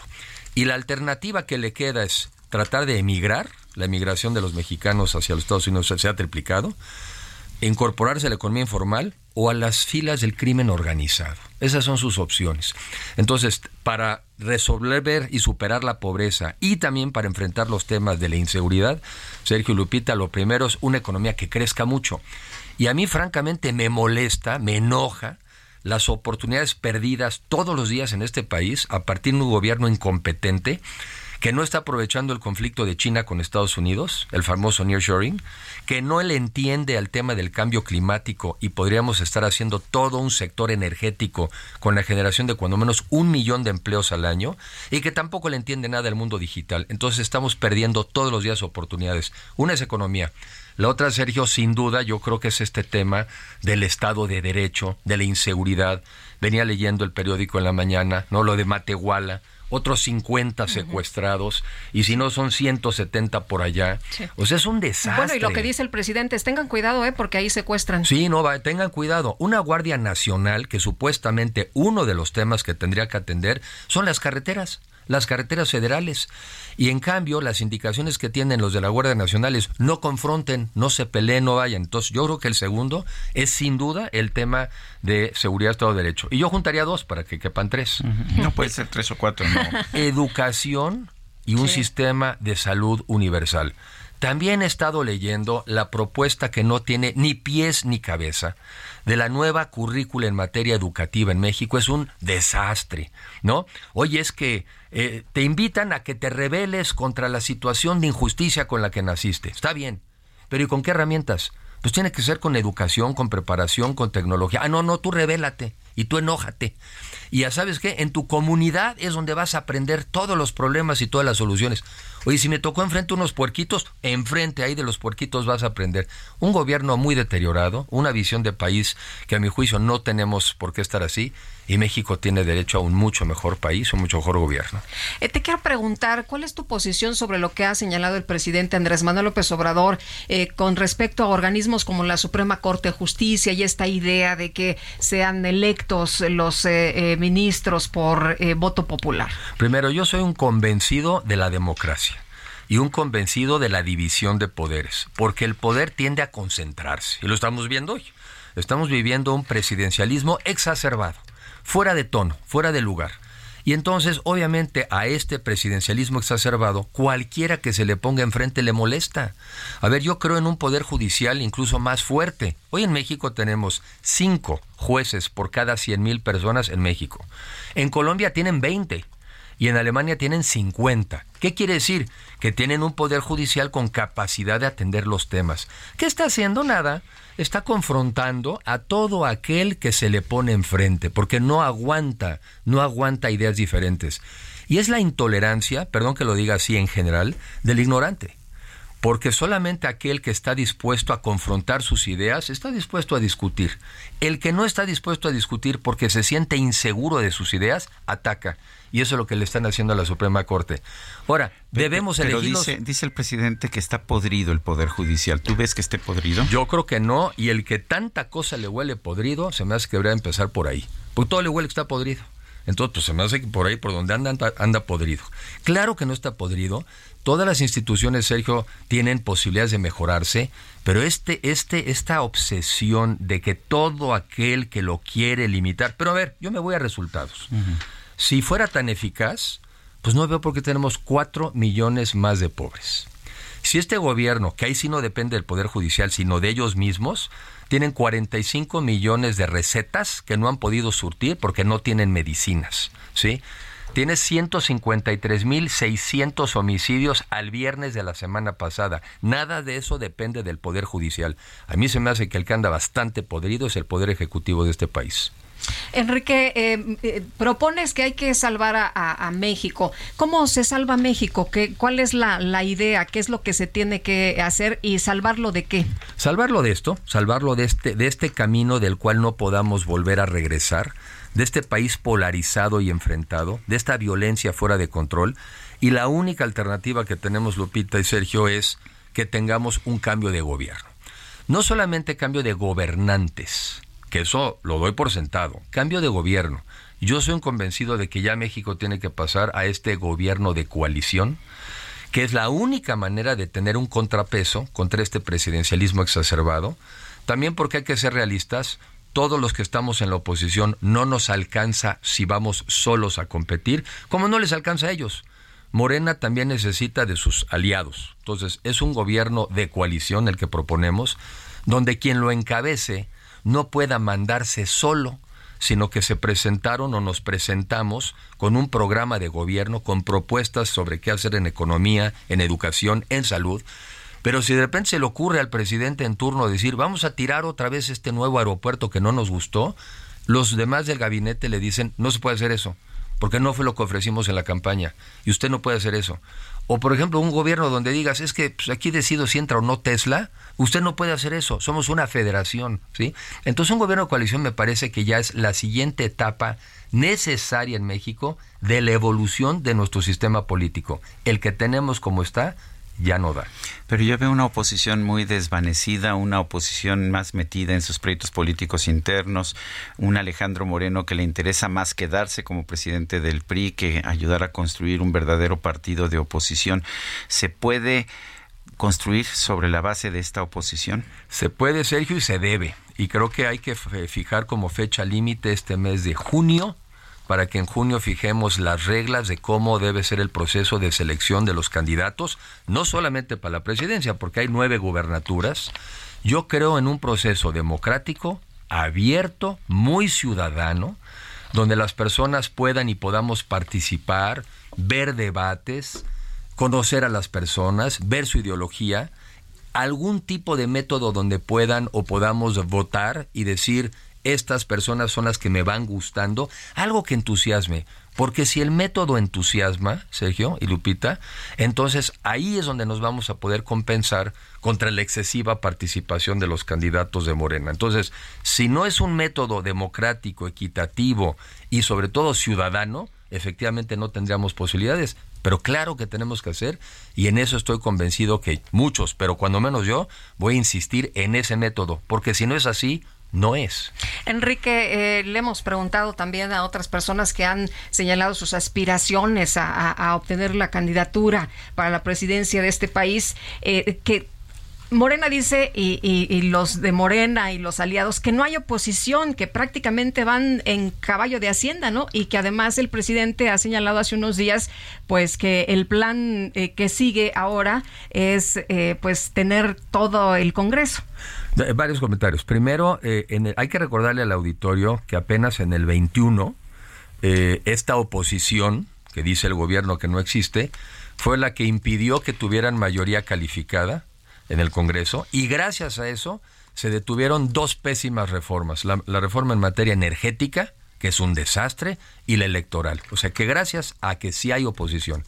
Para los diputados hubo dos millones de votos más por la oposición que por el gobierno y sus aliados. O sea, eso ya pasó.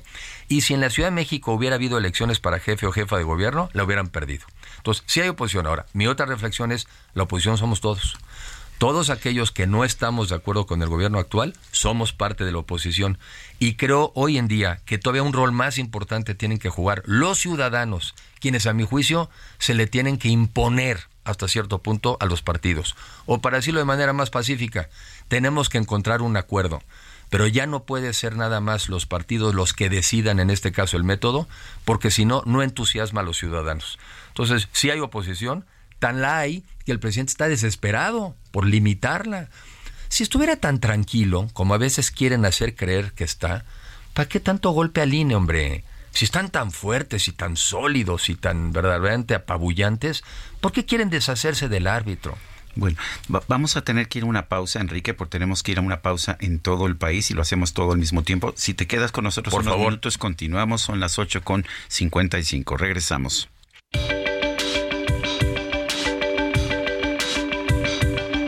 Sergio Sarmiento y Lupita Juárez quieren conocer tu opinión, tus comentarios o simplemente envía un saludo para ser más cálida esta mañana. Envía tus mensajes al WhatsApp 55 20 10 96 47.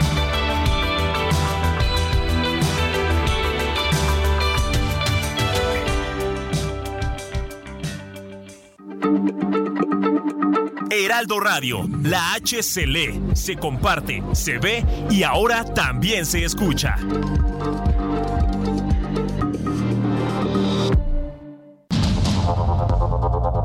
Continuamos con Sergio Sarmiento y Lupita Juárez por el Heraldo Radio.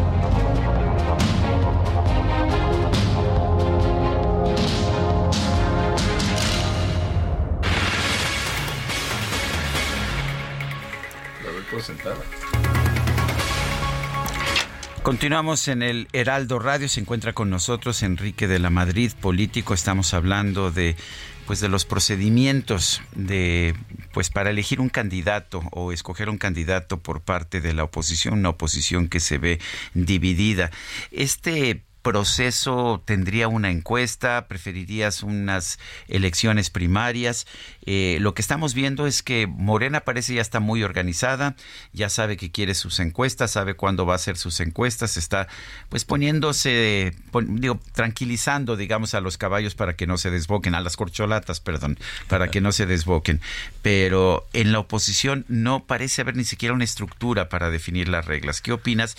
¿Qué debería hacerse? ¿Cómo no? Bueno, primero más ratificar que sí hay una, un compromiso de ir juntos en la presidencial, en las nueve gubernaturas, en la Ciudad de México. El compromiso, cuando menos hoy, PRI, PAN, PRD, de ir juntos está. Lo segundo, bueno, ahorita tenemos las elecciones enfrente del Estado de México y Coahuila, pero pasando esas elecciones, y yo sé que desde antes, desde antes, de hecho yo creo que la semana que entra empiezan estas eh, reflexiones y algunos ya las tienen de tiempo atrás, ¿qué me gustaría a mí ver? Me gustaría ver primero debates o diálogos entre los aspirantes del lado de la oposición. ¿Para qué? Para conocernos, para que la gente sepa qué pensamos, quiénes somos, cuál es nuestra experiencia, de diferentes temas, diálogos temáticos, que además sean en diferentes regiones del país, que sean de diferentes zonas y probablemente con una metodología donde la gente pudiera incluso calificarlos. Hoy en este debate me pareció mejor la posición de fulano, o de plano este otro estaba perdido. Yo digo que como los semestres, que no haya un examen, sino que haya parciales. Entonces, varios debates, porque igual te fue mal en uno o no era el tema que más te sabías, pero después de varias exposiciones, te quedaría muy claro quién es él o la mexicana con más capacidades de hacer dos cosas. Una, de competir y ganarle a Morena. Y dos, de formar el mejor gobierno de la historia reciente de este país. Porque va a quedar tan destrozado el país en todos los temas. Estaba yo escuchando antes de, mi intervención Juan Carlos Anaya, conozco yo el tema del campo también porque fui director de la financiera rural, y es un desastre. Desde el año 2002 teníamos todo un sistema de protección en el campo precisamente para proteger contra las fluctuaciones de los precios. Porque se te cae el maíz, se te cae el precio del trigo, pero teníamos un sistema de coberturas financieras para cubrir esas pérdidas. Lo que toques, a donde yo voy en México, si son medicinas, si son la ciencia, si es la cultura, si es el campo, si es la inseguridad, es un desastre. Entonces, volviendo al método. Y además de esos debates, sí, sí, con encuestas bien hechas y encuestas regionales con una misma metodología para que también te digan quién le ven más posibilidades. Pero ponderaría, le daría un peso a los debates, le daría un peso a las encuestas. Y claro que del otro lado tienen una encuesta. No sé ni para qué pierden el dinero. Pues ya sabemos que lo único que importa del otro lado va a ser la opinión de una sola persona que se va a ir al dedazo más tradicional y más rancio. Entonces, no sé ni para qué gastan en una encuesta, porque la encuesta que importa ya es la de un solo mexicano. Y ese es mi punto. México no merece ser de un solo mexicano. Somos 130 millones de personas y todos tenemos capacidad de decidir en este país. Ahora, lo que nos dices es, eh, el siguiente paso es en junio. ¿Qué es lo que se tiene que hacer en junio? Porque también del, eh, de enfrente ya dijeron que en junio, pasando las, inmediatamente pasando las elecciones y dan eh, el, pitazo de salida, ¿no? Bueno, a ver, primero, este, de acuerdo a las leyes actuales, que pues, todavía hay que hacerles casito a las leyes, digo, porque algunos que sí pensamos que sirven de algo, el proceso electoral formal en México no empieza hasta septiembre. Entonces ellos, por más que digan misa, no pueden tener candidato. Tendrán algo, alguien que recorra. Pero, ¿qué tenemos que hacer nosotros en junio? A más tardar, definir estas reglas y empezarlas a ejecutar y empezar el procedimiento. Y un procedimiento que quizá tiene que llevar tres, cuatro meses, porque hasta septiembre, octubre empieza el proceso formalmente electoral.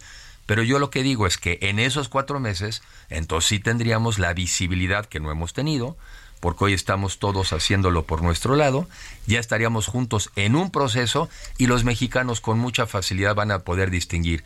Aquí hay democracia, aquí hay discusión, aquí hay ideas y aquí hay el intento de un maximato en nuestro país, porque no nos hagamos bolas.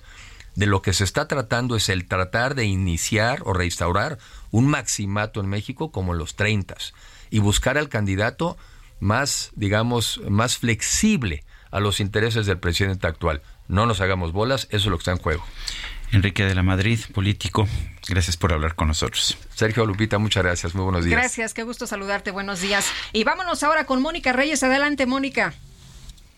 Muy buenos días, Lupita, Sergio, amigos del Heraldo Radio. Estoy bien contenta, muy feliz, porque les quiero platicar que por fin llegó el gran día. La Comer llegó a la del Valle, sí. Hoy es 17 de mayo, hoy es miércoles, y tienen que ir a descubrir esta sucursal que, repito, se ubica en Gabriel Mancera y Miguel Laurent en la colonia del Valle, en la Ciudad de México. Es muy, muy fácil llegar tiene vías de acceso rápidas y además un estacionamiento que bueno, ustedes ni se van a preocupar por dejar su auto en buenas condiciones y sobre todo todo el tiempo para estar presentes en esta inauguración porque hoy es miércoles de plaza. Qué día tan importante para hacer esta apertura porque el miércoles de plaza con frutas y verduras frescas son cosechadas cuidadosamente y cada pieza elegida con la mejor calidad para disfrutar con la familia, con la pareja, con los amigos, con uno mismo. Recuerden, la Comer hoy 17 de mayo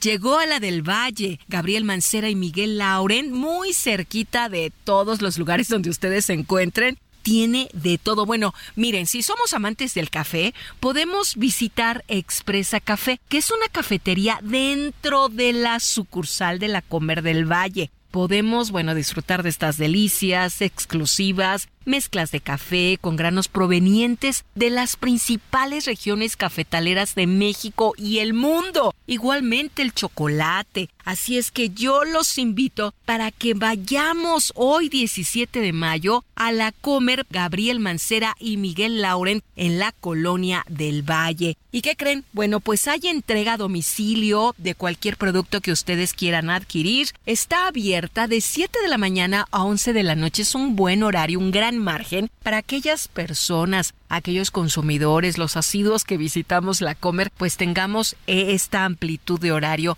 o nos gusta en la mañana, o nos gusta el mediodía, o nos gusta en la tarde o en la noche. Así es que estamos, pero con todo en esta apertura 17 de mayo, hoy miércoles de plaza, aquí en la Comer del Valle, ubicada en Gabriel Mancera y Miguel Lauren en la Colonia del Valle. Si ustedes son vecinos, pues hay que ir, hay que ir a disfrutar porque nos ofrecen una gran variedad. Por ejemplo, el departamento de carnes, que podemos descubrir su amplia variedad de cortes con marmoleados únicos, los americanos, los argentinos, europeos, los tradicionales, los cortados por los expertos maestros tablajeros. Recuerden, hoy miércoles de plaza llegó la Comer del Valle, que se ubica, recuerden bien, en Gabriel Mancera y Miguel Lauren. Descúbranla, amigos, acompáñenos para estar también ahí presentes en esta gran inauguración. ¿Y tú, vas al súper? O a la comer. Regreso con ustedes, Lupita, Sergio, gracias. Muy buenos días. Gracias, Mónica.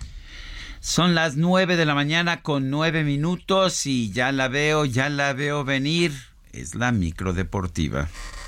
Ahora sí, los Beats ya están cargados y listos para ser proyectados directo en todo tu cuerpo. Con ustedes.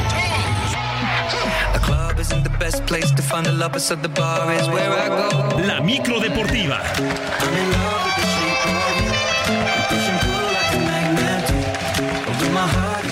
¿Ya estás grabando?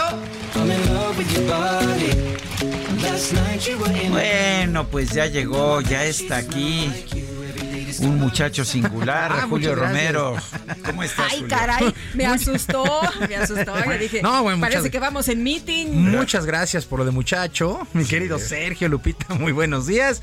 Pues llegando, llegando aquí a la con la micro deportiva. No pues te quemé la nota, eh, porque no, no he eh, dicho lo que pasó con Djokovic. Vamos a arrancar con eso, ¿te parece? Bueno, vamos a arrancar con dos noticias que se dieron a conocer apenas esta mañana. La primera es justamente la eliminación de Novak Djokovic en actividad del Masters de tenis allá en Roma. Cayó con parciales de 2-6, 6-4 y 2-6 ante el danés Holger Ron. Es un juego que se fue hasta los tres sets, pero Novak Djokovic, el número uno del mundo, ha quedado eliminado. Echaron también al dos, Carlos Alcaraz. También están fuera, eh, dando la sorpresa. Por ahí de las 11, el noruego Casper Ruud estará enfrentando a Francisco Cerúndolo, este jugador de Argentina, por ahí de las 11. Que ayer dio la sorpresa. Ayer dio la sorpresa y pues en damas siguen con vida Iwa Shatek, la polaca, la española Paula Badosa, la rusa Verónica Kurdemetova. Así es que continúa, continúa de lleno este Masters allá en Roma, pero sí, en la madrugada empezó por ahí de las 5 de la mañana el, yo juego. encendí para este, estar al pendiente del juego. Eh, yo la verdad es que me desperté leyendo la nota, no, me desperté tan temprano, pero sí, Novak Djokovic, el número uno del mundo, ha quedado eliminado. Y también esta mañana se dio a conocer que el Gran Premio de Italia la, se cancela, se cancela el Gran Premio de Italia allá en en la región de Emilia-Romagna Debido al mal clima, las constantes lluvias han ocasionado intensas inundaciones que llevaron a desmontar todo el paddock por cuestiones de seguridad. No va a mejorar el clima allá en Italia y se cancela el Gran Premio de la Fórmula 1 de automovilismo que se iba a correr este fin de semana. Con eso nos despertamos el día de hoy, miércoles, con estas dos noticias que han llamado poderosamente la atención. Bueno, también, sin mayores problemas, el Inter. El Inter se clasificó a la final de la Champions League al vencer 1 por 0 al Milán en el duelo de vuelta de las semis y con marcador global de 3 por 0. Lautaro Martínez al minuto 74 hizo el único tanto de este compromiso. Así es que el Inter está en la final y espera rival que se conocerá el día de hoy con la visita del Real Madrid al Manchester City con el global empatado a uno en el Etihad Stadium. Ese sí es juego. Ese sí va a ser un juegazo el día de hoy Final a la una de la tarde es imperdible porque eh, pues es uno yo, yo, ya cancelé todo, ya sabes. Yo también. sí, yo también. Bueno, espero poder hacerlo para sentarse cómodamente. hasta el DJ Kike dijo que, que, se va a tomar un tiempo. Y mira que el, que el, DJ Kike creo que le va a los valedores de Iztacalco, pero sí, le, interesa este juego internacional. Bueno, a pesar de que la definición se dará como visitante, el mediocampista del Real Madrid, Luka Modric, reconoció que si algún equipo sabe jugar la Champions es justamente el Real Madrid. Solo jugando esta competición, jugando por Real Madrid, jugando estos tipos de partidos te motiva eh, solo, sin eh, cosas extras. Pero claro, esto cuando sabes que estás ahí cerca de, llegar a una otra final, eh, quieres dar todo y, claro que seguro te puede motivar más y que en, dados momentos durante el partido y todo puedes dar aún más. Enséñale al sol cómo se debe de brillar. Pues así las cosas, una de la tarde, realmente imperdible este duelo. Pues va a ser uno de los eventos más vistos en el año, porque sí es una semifinal bien atractiva.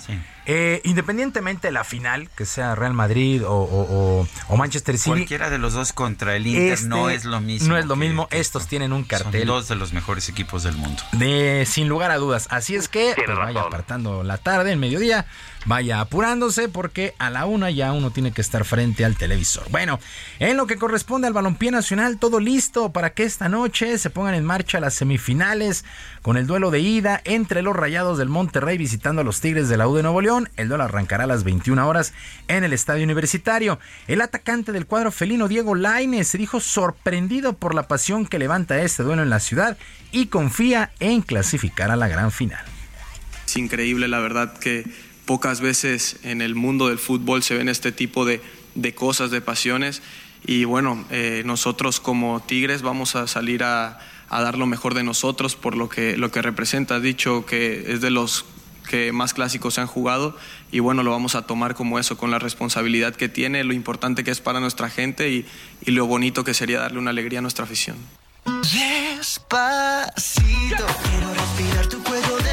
Por su parte, Víctor Manuel Bucetich, técnico de Rayados, no ve un claro favorito en este clásico regio, a pesar de que ellos terminaron con el liderato general es un entorno donde vivimos, donde deseamos y, se vive constantemente aquí el fútbol. Entonces, sabemos lo que, lo que es esa pasión que se, que se ha creado y que se tiene durante muchos años y que por ambas partes los dos equipos se han preparado también para ello. Sin embargo, yo repito, las situaciones pueden ser diferentes dentro del terreno de juego.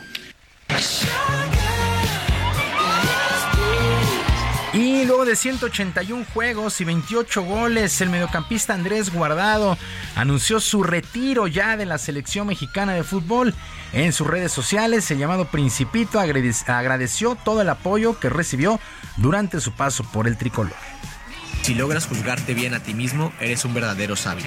Y así, traté de escribir mi historia con el afrontando las derrotas, asumiendo las responsabilidades cuando me dieron la fe de capitán y asistiendo a cada uno de los llamados y hoy, con la sabiduría otorgada después de 16 años de experiencias, puedo decir que llegó el momento de ponerle fin a este sueño, de despertar, pero sin antes llevarme una última lección, despedirme de la misma forma en la que todo comenzó, soñando.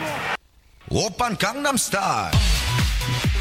Bueno, pues felicidades a Andrés Guardado, su último duelo contra Argentina, jugó 42 minutos en la pasada Copa del Mundo de Qatar, sin lugar a dudas, un referente de los últimos años en la selección nacional. Y actividad en los playoffs en el básquetbol de la NBA, en un juego que se definió en los últimos segundos, los Nuggets de Denver lograron imponerse 132 a 126 a los Lakers de Los Ángeles y tomaron ventaja de un juego a cero en la final de la conferencia del oeste. Nicola Jokic, qué juego se tiró Jokic, 34 puntos, 14 asistencias, 21 rebotes, eh, triple doble dígito para Nicola Jokic, así es que Denver 1 a 0 y para el día de hoy arranca la final de la conferencia del este con el calor de Miami visitando a los Celtics de Boston, series a ganar cuatro posibles siete duelos, está buenísima la postemporada en la NBA.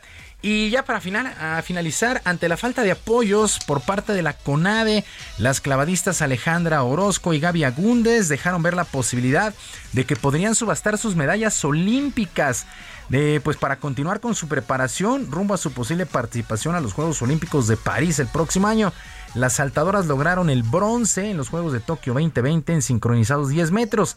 Ambas coincidieron en que varios años de trayectoria en la disciplina de los clavados no habían tenido tantos problemas para realizar sus entrenamientos, pero confían que los problemas administrativos se solucionen en favor de los atletas y así mantener sus medallas. Pero a ese grado estamos llegando. Eh, es la última opción, pero es una opción. O sea, tener que subastar tus medallas para hacerte recursos económicos. Mm, qué duro, ¿verdad? Qué complicado. sabemos que sabemos que la cosa no está fácil con Kirill Todorov, expresidente de la Federación Mexicana de Natación, que la World Aquatics puso una comisión para tratar de solucionar el problema y de alguna manera se está viendo como una intervención, pero tampoco desde la CONADE Ana Guevara ha puesto como mucha voluntad para solucionar este asunto. Es clara la ruptura con el Comité Olímpico Mexicano que anunció la creación de un fideicomiso por parte de la iniciativa privada. Hay que recordar que las chicas de nado sincronizado pudieron viajar gracias al apoyo de Fundación Telmex, les dio prácticamente un millón de pesos. sí. y entonces... Ah, ¿Dónde, dónde, ¿Dónde está el asunto? y ahora estas clavadistas que dicen, pues vamos a hacer de todo, ¿no? Vamos a hacer conferencias, vamos a vender las medallas, vamos a pues hacer todo lo que se pueda. Y ni modo que la solución llegue toda por parte de la iniciativa privada, pues ¿no? Para eso se pagan impuestos y para eso hay una partida de, del presupuesto para se supone. justamente. Y si no, que nos digan a dónde se va ese dinero, ¿no? Bueno. En fin, eso, esa es una gran, gran, gran pregunta. Pero bueno, en fin. Sergio Lupita, amigos de la auditorio, la información deportiva este miércoles. Les recuerdo las vías de comunicación en Twitter. Estoy en arroba jromerohb, en arroba jromerohb. Además del barrio deportivo en YouTube, de lunes a viernes a las 7 de la noche. Que tengan todos un extraordinario día y todos a ver el fútbol a la una de la tarde. Estás invitada, Lupita. Ah, que ay, hasta que cortaste una flor de tu jardín. Pero, no te gusta. si no es el Toluca, no ves fútbol. Y a, veces ni del Toluca. A veces ni del Toluca, nada, nada, más lo oigo. Pensó que los Diablos Rojos jugaban en el Alfredo Hart. No, eh, ah, es correcto. Tienes mala información, mi querido Sergio. Sí juegan en el Hart. Bueno. Sí, nos regresamos, por favor. Unos son del Toluca. Unos son del Toluca. Ya, ya, nos jalaron las orejas. Sí, no des falsa información, mi querido Sergio. Bueno, son las 9 con 19. Adelante, Lupita. Vámonos con el Químico Guerra. El Químico Guerra. Con Sergio Sarmiento y Lupita Juárez. Químico Guerra, ¿cómo te va? Muy buenos días. ¿De qué nos hablas esta mañana? Esta mañana. Reciclar para evolucionar, Sergio Lupita. Fíjense que el 17 de mayo eh, las Naciones Unidas la declararon como el Día Mundial de Reciclaje para concientizar, para resaltar la importancia del reciclaje. En México existe afortunadamente una buena industria eh, de lo mismo. Es de las cuestiones que nos deben llenar de orgullo. Hay una asociación civil que la he comentado con ustedes, se llama ECOSE. Y fíjense, Sergio Lupita, hace dos décadas, cuando empezó ECOSE, se recuperaban en México 8 mil toneladas de envases de PET, de este plástico de las botellitas de agua, ¿no? Que están por todos lados. Bueno, pues hoy en 2023 se acopian más de 547 mil toneladas, son 547 millones de kilogramos de botellas que estarían tiradas por ahí si no existiera esta iniciativa, la de COSE, lo que significa que en México se recupera el 60% de los envases de PET enviados al mercado. México como país tiene la industria de reciclaje de PET más grande del continente americano, no latinoamericano, del continente. México recicla más PET que los Estados Unidos y que Canadá para que nos demos pues cuenta del orgullo que eso representa, ¿no? Y cuenta con más de 30 plantas recicladoras en el país. Este logro es el resultado de una gran labor de más de 20 años por parte de la industria de bebidas y alimentos que están asociadas con ECOSE que se inspiró en los avances de países europeos que han logrado transformar sus residuos exitosamente y con altos índices de reciclaje. Fíjese, declaró Jaime Torres, director de comunicación de COSEC, en relación a este Día Mundial del Reciclaje. A medida que el crecimiento de la industria de reciclaje se extiende en México, ECOSE y sus asociados siguen contribuyendo con su desarrollo trazando objetivos contundentes para los próximos siete años. Esta, este acopio de 547 mil toneladas eh, genera 70 mil empleos verdes, son 70 mil familias en México que ya viven del reciclaje y nos debe llenar de orgullo, ¿no? La planta de eh, reciclaje de PET grado alimenticio, o sea, no solamente es el reciclaje, convertir el PET en pues pantalones, camisas de poliéster o los tapetes de los coches, etcétera, sino usarlo para contacto humano. Es el eh, grado alimenticio. La planta más grande del mundo está en el Estado de México y eh, eh, eh ECOS está con los objetivos, por ejemplo, de reducir plásticos innecesarios en envases, garantizar que el 100% se pueda reciclar, reutilizar o compostar y que no contengan productos peligrosos ha establecido y, me gusta mucho esta acción porque tiene criterios muy realistas, ¿verdad? No es únicamente una cuestión de quedar bien, ¿verdad? O de dar eh, noticias rimbombantes, sino que va paso a paso.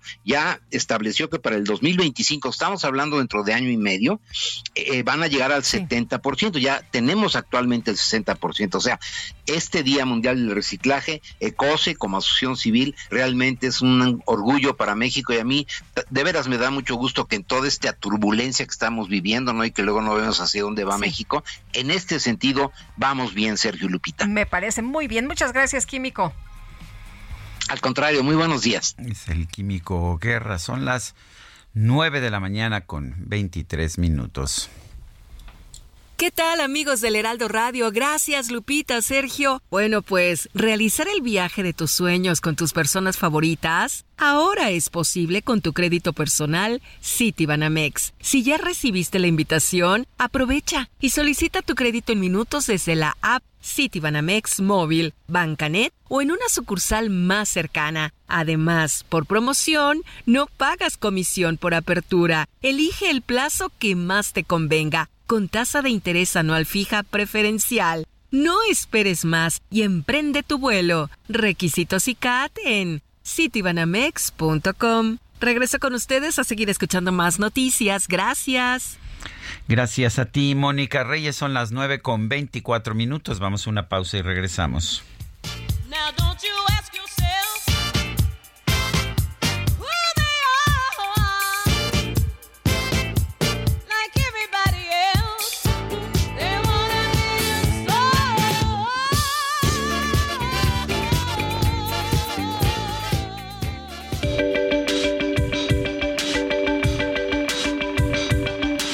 Sergio Sarmiento y Lupita Juárez quieren conocer tu opinión, tus comentarios o simplemente envía un saludo para ser más cálida esta mañana.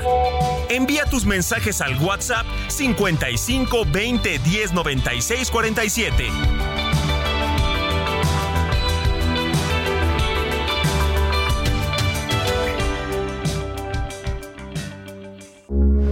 Heraldo Radio, con la H que sí suena y ahora también se escucha.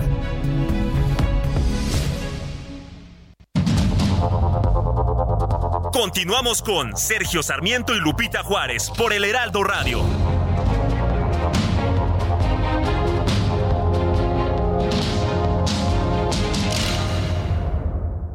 Toma un minuto y piensa en tu momento favorito, en tu graduación, por ejemplo. Ahora piensa en todas las empresas que se necesitan para hacerla posible. Las que rentan los salones, las que hacen la comida, las empresas al comprar y vender entre sí generan economía para miles de familias. CIRT, Radio y Televisión Mexicanas. Voz de las empresas. Consejo de la Comunicación. Gastrolab.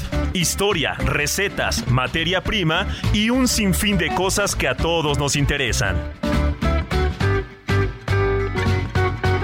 Hola amigos del Heraldo Radio, muy buenos días. Soy el chef Israel Arechiga de Gastrolab y hoy les voy a contar cómo hacer un agua fresca, un agua de kiwi, fruta de temporada que ahora mismo podemos encontrar en cualquier supermercado, en cualquier mercado y que está, la verdad, la fruta espectacular. La parte importante y el tip más rico de esto es que si metemos los kiwis ligeramente a congelar unos 20-30 minutos antes de hacer el agua, vamos a tener la fruta muy muy fresca y nos va a dar una textura un poquito más espesa incluso.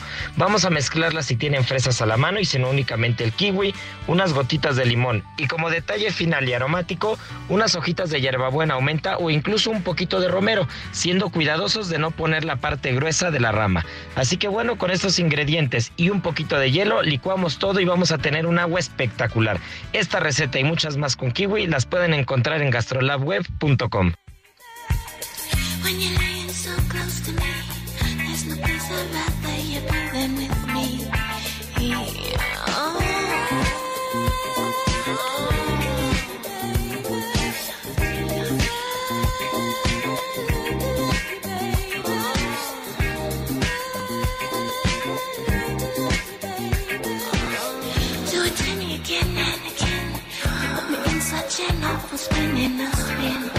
Love to love you, baby. Me, me encanta amarte, bebé. Eso es lo que nos canta Donna Summer. Estamos recordando a la reina del disco en el aniversario de su fallecimiento. Murió el 17 de mayo del 2012. Tenía 63 años.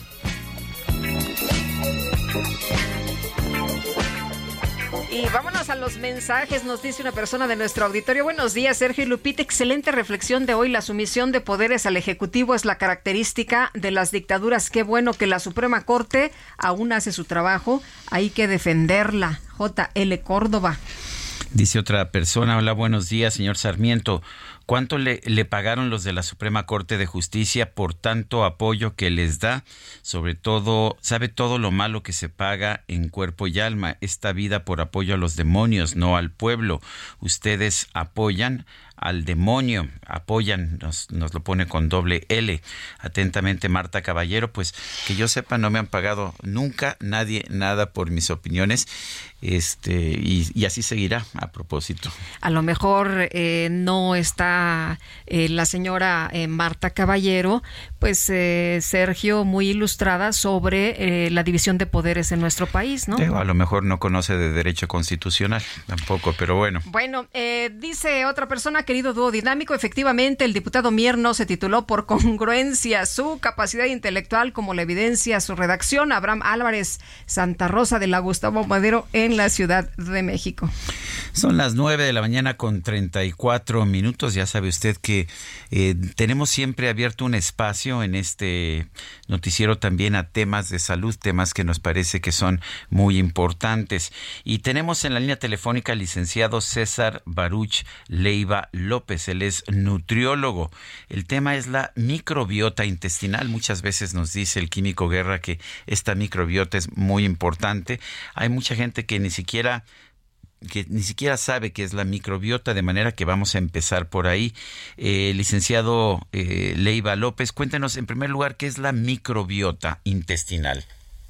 Sí, claro que sí, Muy buenos días, un placer estar con ustedes. Eh, pues fíjense que esta parte de lo que es nuestra microbiota intestinal eh, anteriormente también se conocía como flora intestinal, eh, flora bacteriana, lo definimos como este conjunto de microorganismos vivos, hablando de manera detallada de bacterias que se encuentran en lo que son nuestros intestinos y que aproximadamente se calcula que existen en billones de bacterias buenas y malas, más o menos para darnos una idea de eh, la cantidad de estas bacterias que están habitando a lo largo de nuestro sistema digestivo.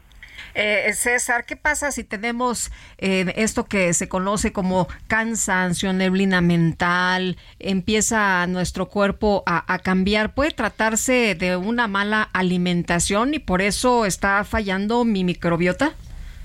Eh, sí, claro que sí. aquí muy importante, la alimentación es uno de los factores que mayormente tienen esa capacidad de estar influyendo en nuestra microbiota intestinal generalmente las bacterias eh, malas son un poquito más eh, afines a esa parte de las grasas no saludables, a esta parte de lo que son los eh, azúcares generalmente, entonces van a estar aprovechando estos nutrimentos y por supuesto por ahí van a estar produciendo sus propias sustancias que van a estar afectando nuestro estado de salud. De igual manera, cuando no tenemos un control adecuado del estrés, eh, generalmente esa parte de eh, eh, no controlar de manera adecuada el estrés va a repercutir de manera negativa en lo que es nuestra microbiota intestinal.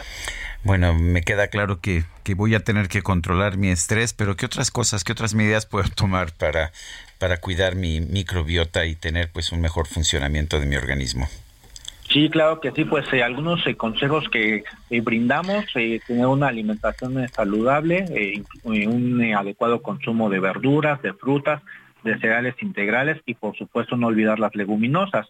Como segundo punto, está realizando 150 minutos de actividad física a lo largo de nuestra semana, ya comentábamos un poquito del estrés, de tratar de controlarlo en la medida de lo posible.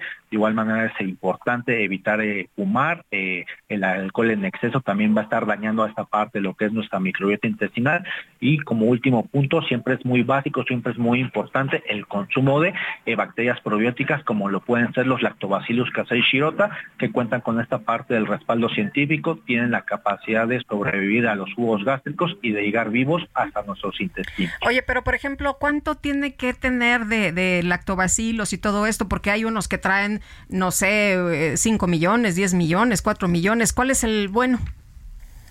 Sí, una eh, excelente pregunta, Lupita. Eh, la cantidad mínima que nos indica la OMS es que un producto o un lácteo fermentado debe de contener más de 6 mil millones, lo voy a repetir, 6 mil millones de bacterias probióticas para que sea considerado justamente como un probiótico. Entonces por ahí sí vemos que no está cumpliendo con esta cantidad mínima, no lo podemos considerar como un probiótico o una bacteria eh, probiótica. Bueno, ¿qué hay del yogur natural y esas cosas ayudan? Eh, sí, el yogur los podemos estar incluyendo como parte de nuestra alimentación, justamente entra de estos, eh, esta definición de lácteos fermentados, por supuesto que los podemos incluir, nada más eh, el comentario, sí revisar nuevamente, como les decía hace un par de momentos, en las etiquetas de los eh, productos que estemos consumiendo, cuál es la cantidad de bacterias probióticas, de bacterias benéficas que ese producto contiene y si cumple con el requisito que acabamos de comentar, sin ningún inconveniente, pero si el yogur no está peleado como eh, parte de, estarlo incluyendo en nuestra alimentación diaria. Eh, ¿Se puede tomar eh, los lactobacilos en cualquier momento o hay que tener alguna desintoxicación o hay que ir al nutriólogo antes? Los podemos consumir diariamente, los podemos consumir en cualquier hora del día, en cualquier momento. Aquí muy importante el comentario es que nosotros diariamente tengamos esa cantidad mínima de lactobacillus para que puedan estar ejerciendo estos efectos benéficos que ya comentábamos, eh, independientemente de la hora del día, con que tengamos esa cantidad en nuestro cuerpo a lo largo de todo nuestro sistema digestivo, no vamos a tener ningún inconveniente en ese sentido. Bueno. Pues yo quiero agradecerle al licenciado César Baruch Leiva López, nutriólogo, por haber conversado con nosotros acerca de la microbiota intestinal. Hay un placer estar con ustedes y un saludo a todos los radioescuchas. Gracias, muy buenos días. Pues a cuidarnos entonces. Pues por lo menos eh, a conocer, ¿no? No te puedes cuidar en materia de salud si no conoces y ese es el propósito precisamente de estas... Uh, pues de, estas secciones que tenemos cotidianamente. Pues hoy aprendimos, aprendimos algo. Oye, un nuevo secuestro masivo de migrantes ocurrió este lunes 15 en la ruta del, eh, pues así se le conoce ahora, ¿no? Hay quien dice que ya es una ruta del, del miedo, del terror, en la carretera 57, esto cerca de Matehuala, en los límites entre San Luis Potosí y Nuevo León, donde se acordarán ustedes, hace unas semanas ocurrió también este secuestro de otro grupo de, migrantes. Un grupo de 50 migrantes y dos operadores del autobús en el que se desplazaban fueron plagiados por criminales. En abril, 121 migrantes fueron rescatados tras un plagio del crimen organizado y hace dos semanas viajeros que eh, iban de Monterrey, pues relataron que sobrevivieron a un secuestro en la misma zona. De acuerdo con eh, José Luis López, líder en San Luis Potosí de la Confederación Nacional de Transportistas Mexicanos, la señal del autobús en el que viajaban las víctimas desapareció del GPS a las 2 de este lunes en la carretera 57 a la altura del poblado de San Pablo en Matehuala. 30 minutos más tarde la señal reapareció en el entronque Los Medina pero ya sin pasajeros. Presuntos operadores del cártel del Golfo hablaron con el dueño del autobús, le exigieron 1.500 dólares por persona para liberarlos, pero ante la imposibilidad del transportista de cumplir la demanda, ya no lo volvieron a llamar. 9 con 41, vamos a un recorrido por el país. Vamos en primer lugar con Axel Chávez allá en Hidalgo. Adelante, Axel.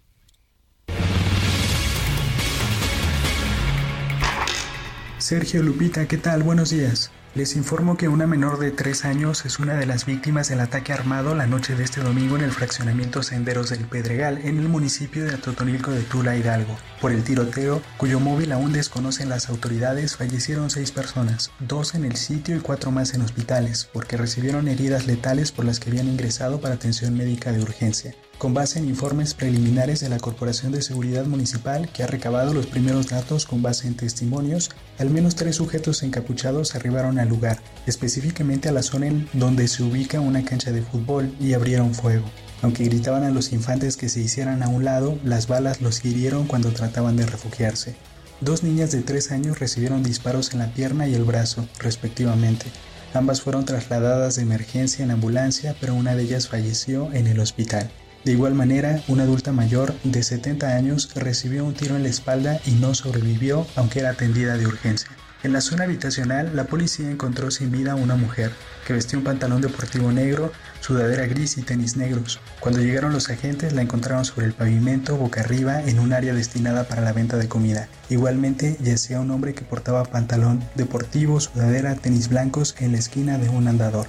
Además de ellos, identificaron a seis personas heridas, aunque reconocen que hay versiones de testigos que aseguran que hubo más que fueron llevadas en automóviles particulares antes del arribo de las ambulancias. Para la mañana de lunes, cuatro de los seis sobrevivientes al ataque habían muerto por los impactos de bala. Dos más seguían hospitalizadas sin que las autoridades den pormenores de su situación.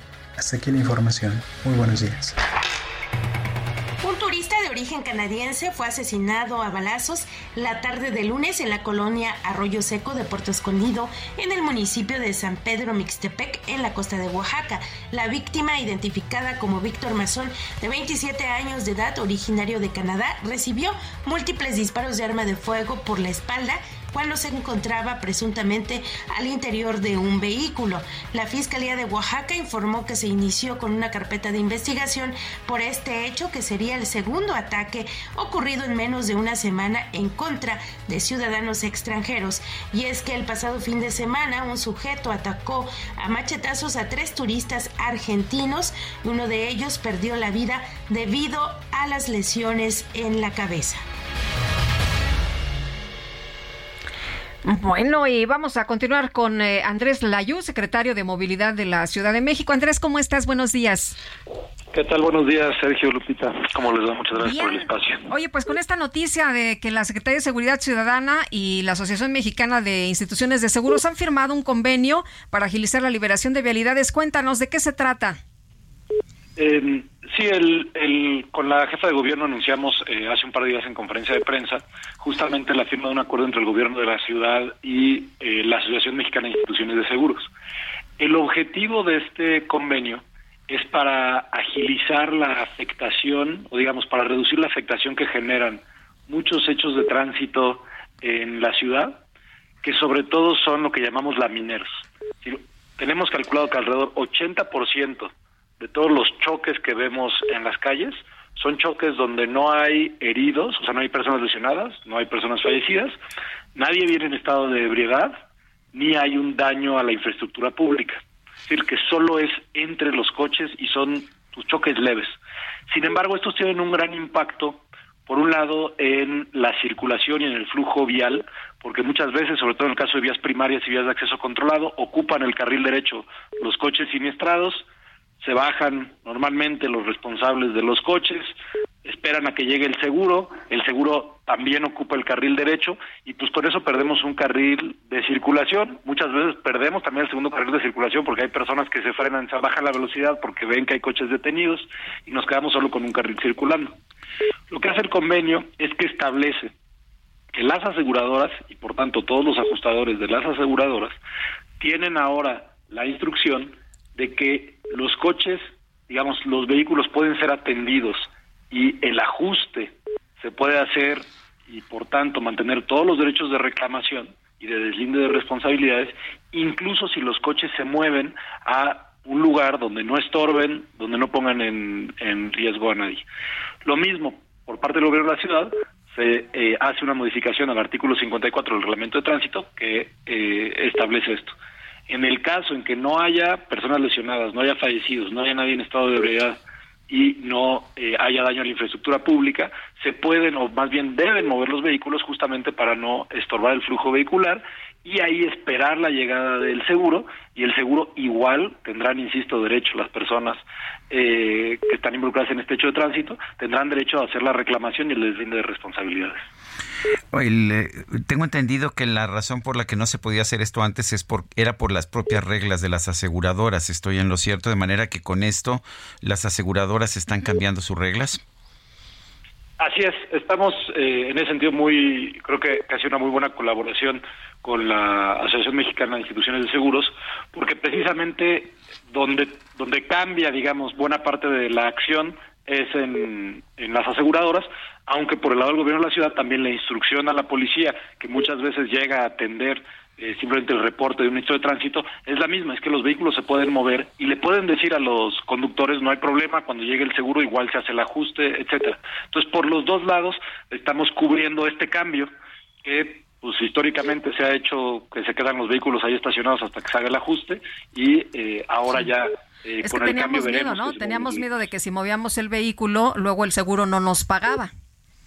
Exactamente, y es perfectamente razonable. Los ciudadanos dijeron, oye, no tengo que esperar a mi seguro para ver qué me dice el seguro sobre el deslinde de responsabilidades. Ahora es la propia Asociación Mexicana de Instituciones de Seguros la que dentro de sus propios protocolos está diciendo no hay ningún problema con que muevan el vehículo, mantienen su derecho a la reclamación y el deslinde de responsabilidades. Muy bien, pues Andrés, muchas gracias por platicar con nosotros, por explicarnos esto. Muy buenos días. No, muchas gracias a, ustedes y estamos seguros que esto implicará una mejora en el flujo vial cotidiano de la Ciudad de México. Esperemos que sí. Muchas gracias. Gracias. Son las 9.48. La jefa de gobierno de la Ciudad de México, Claudia Sheinbaum, destacó el perfil de la secretaria de Seguridad Pública del gobierno federal, Rosa Isela Rodríguez, como una mujer honesta y con convicciones, después de que la funcionaria federal mostró interés en competir por la candidatura de la Ciudad de México en 2024. La conozco, dijo Claudia Sheinbaum. Es una mujer honesta, de convicciones, y dependerá de ella si quiere participar en esto. Y está haciendo una gran labor al frente de la Secretaría. Cuando se le preguntó sobre su apoyo a la Secretaria de Seguridad Pública, la mandataria capitalina reconoció que Rosa Isela tiene una gran trayectoria en el servicio público. Dijo que solo hace falta que se abra la convocatoria del partido para que tanto ella como cualquier miembro de Morena que lo desee participe en la consulta. Indicó que al igual que a nivel federal para elegir al candidato de Morena en la Ciudad de México, se va a llevar a cabo una encuesta eh, donde todo miembro del partido que quiera participar podrá hacerlo libremente. Son las nueve de la mañana, nueve de la mañana con cuarenta y nueve minutos. Vamos a un resumen de la información más importante. Esta mañana el presidente López Obrador se pronunció a favor de la consulta popular que promueve el diputado de Morena Ignacio Mier sobre la elección de los ministros de la Suprema Corte a través del voto ciudadano. Yo pienso que, ayuda lo de la consulta. Nada más hay que ver eh, el procedimiento legal porque al parecer, puedo estar equivocado, no se pueden llevar a cabo consultas cuando inician los procesos electorales. Si hay tiempo eh, y está permitido por la ley, sería bueno, porque hay que informarle a la gente y todos tenemos que participar en limpiar, en moralizar, en purificar la vida pública. Bueno, por su parte, Ana Elizabeth García Vilchis, la presentadora de la sección ¿Quiénes quieren las mentiras?, acusó al periodista Jorge Ramos de haber inventado una crisis migratoria en la frontera con los Estados Unidos que 150 mil migrantes estaban esperando cruzar la frontera hacia Estados Unidos ante la expiración del título 42 el día 11 de mayo, lo cual es falso, porque, bueno, eso fue un dicho, sin citar fuente, solamente su palabra. Se desató una campaña para exagerar la situación de los migrantes y bueno, resultó una verdadera falsedad. Con videos, fotos publicadas en las redes sociales.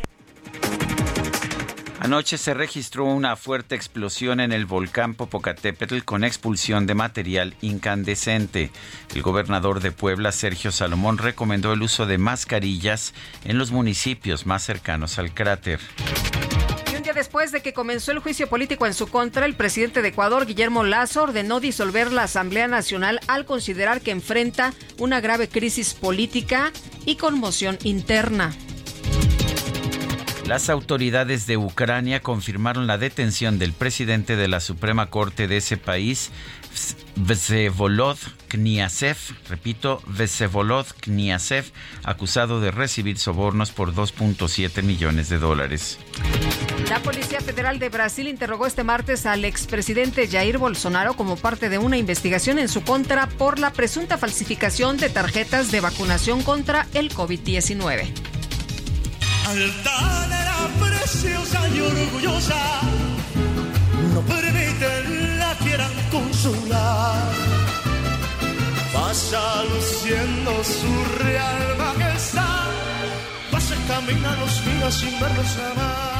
Bueno, pues fíjese usted, en redes sociales se hizo tendencia el nombre de la actriz mexicana Araceli Arámbula ya que al acudir a una presentación del conferencista Jorge Lozano, este le preguntó si es posible salir ingobernable de una ruptura amorosa.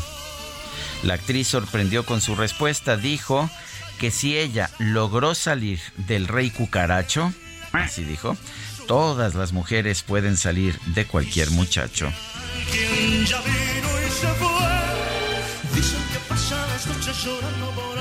Queridas, de un cucaracho, de un mal amor, ¿se puede uno salir ingobernable, sí o no? Claro, o sea, mamacitas, si yo salí del rey cucaracho.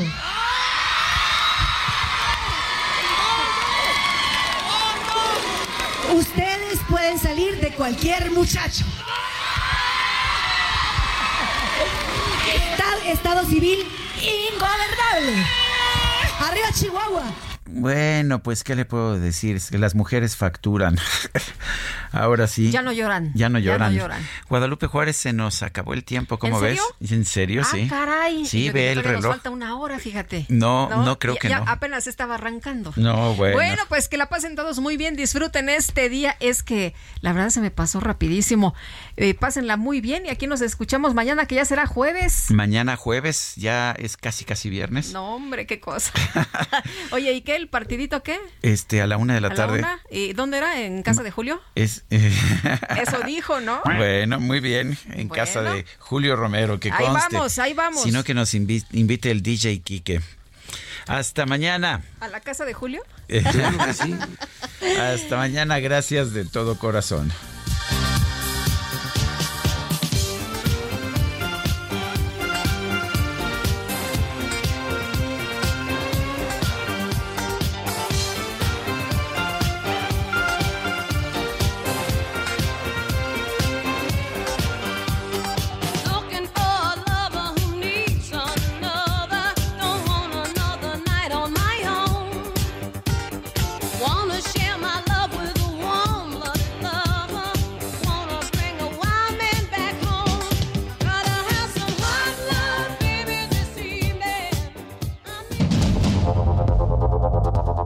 Heraldo Media Group presentó Sergio Sarmiento y Lupita Juárez.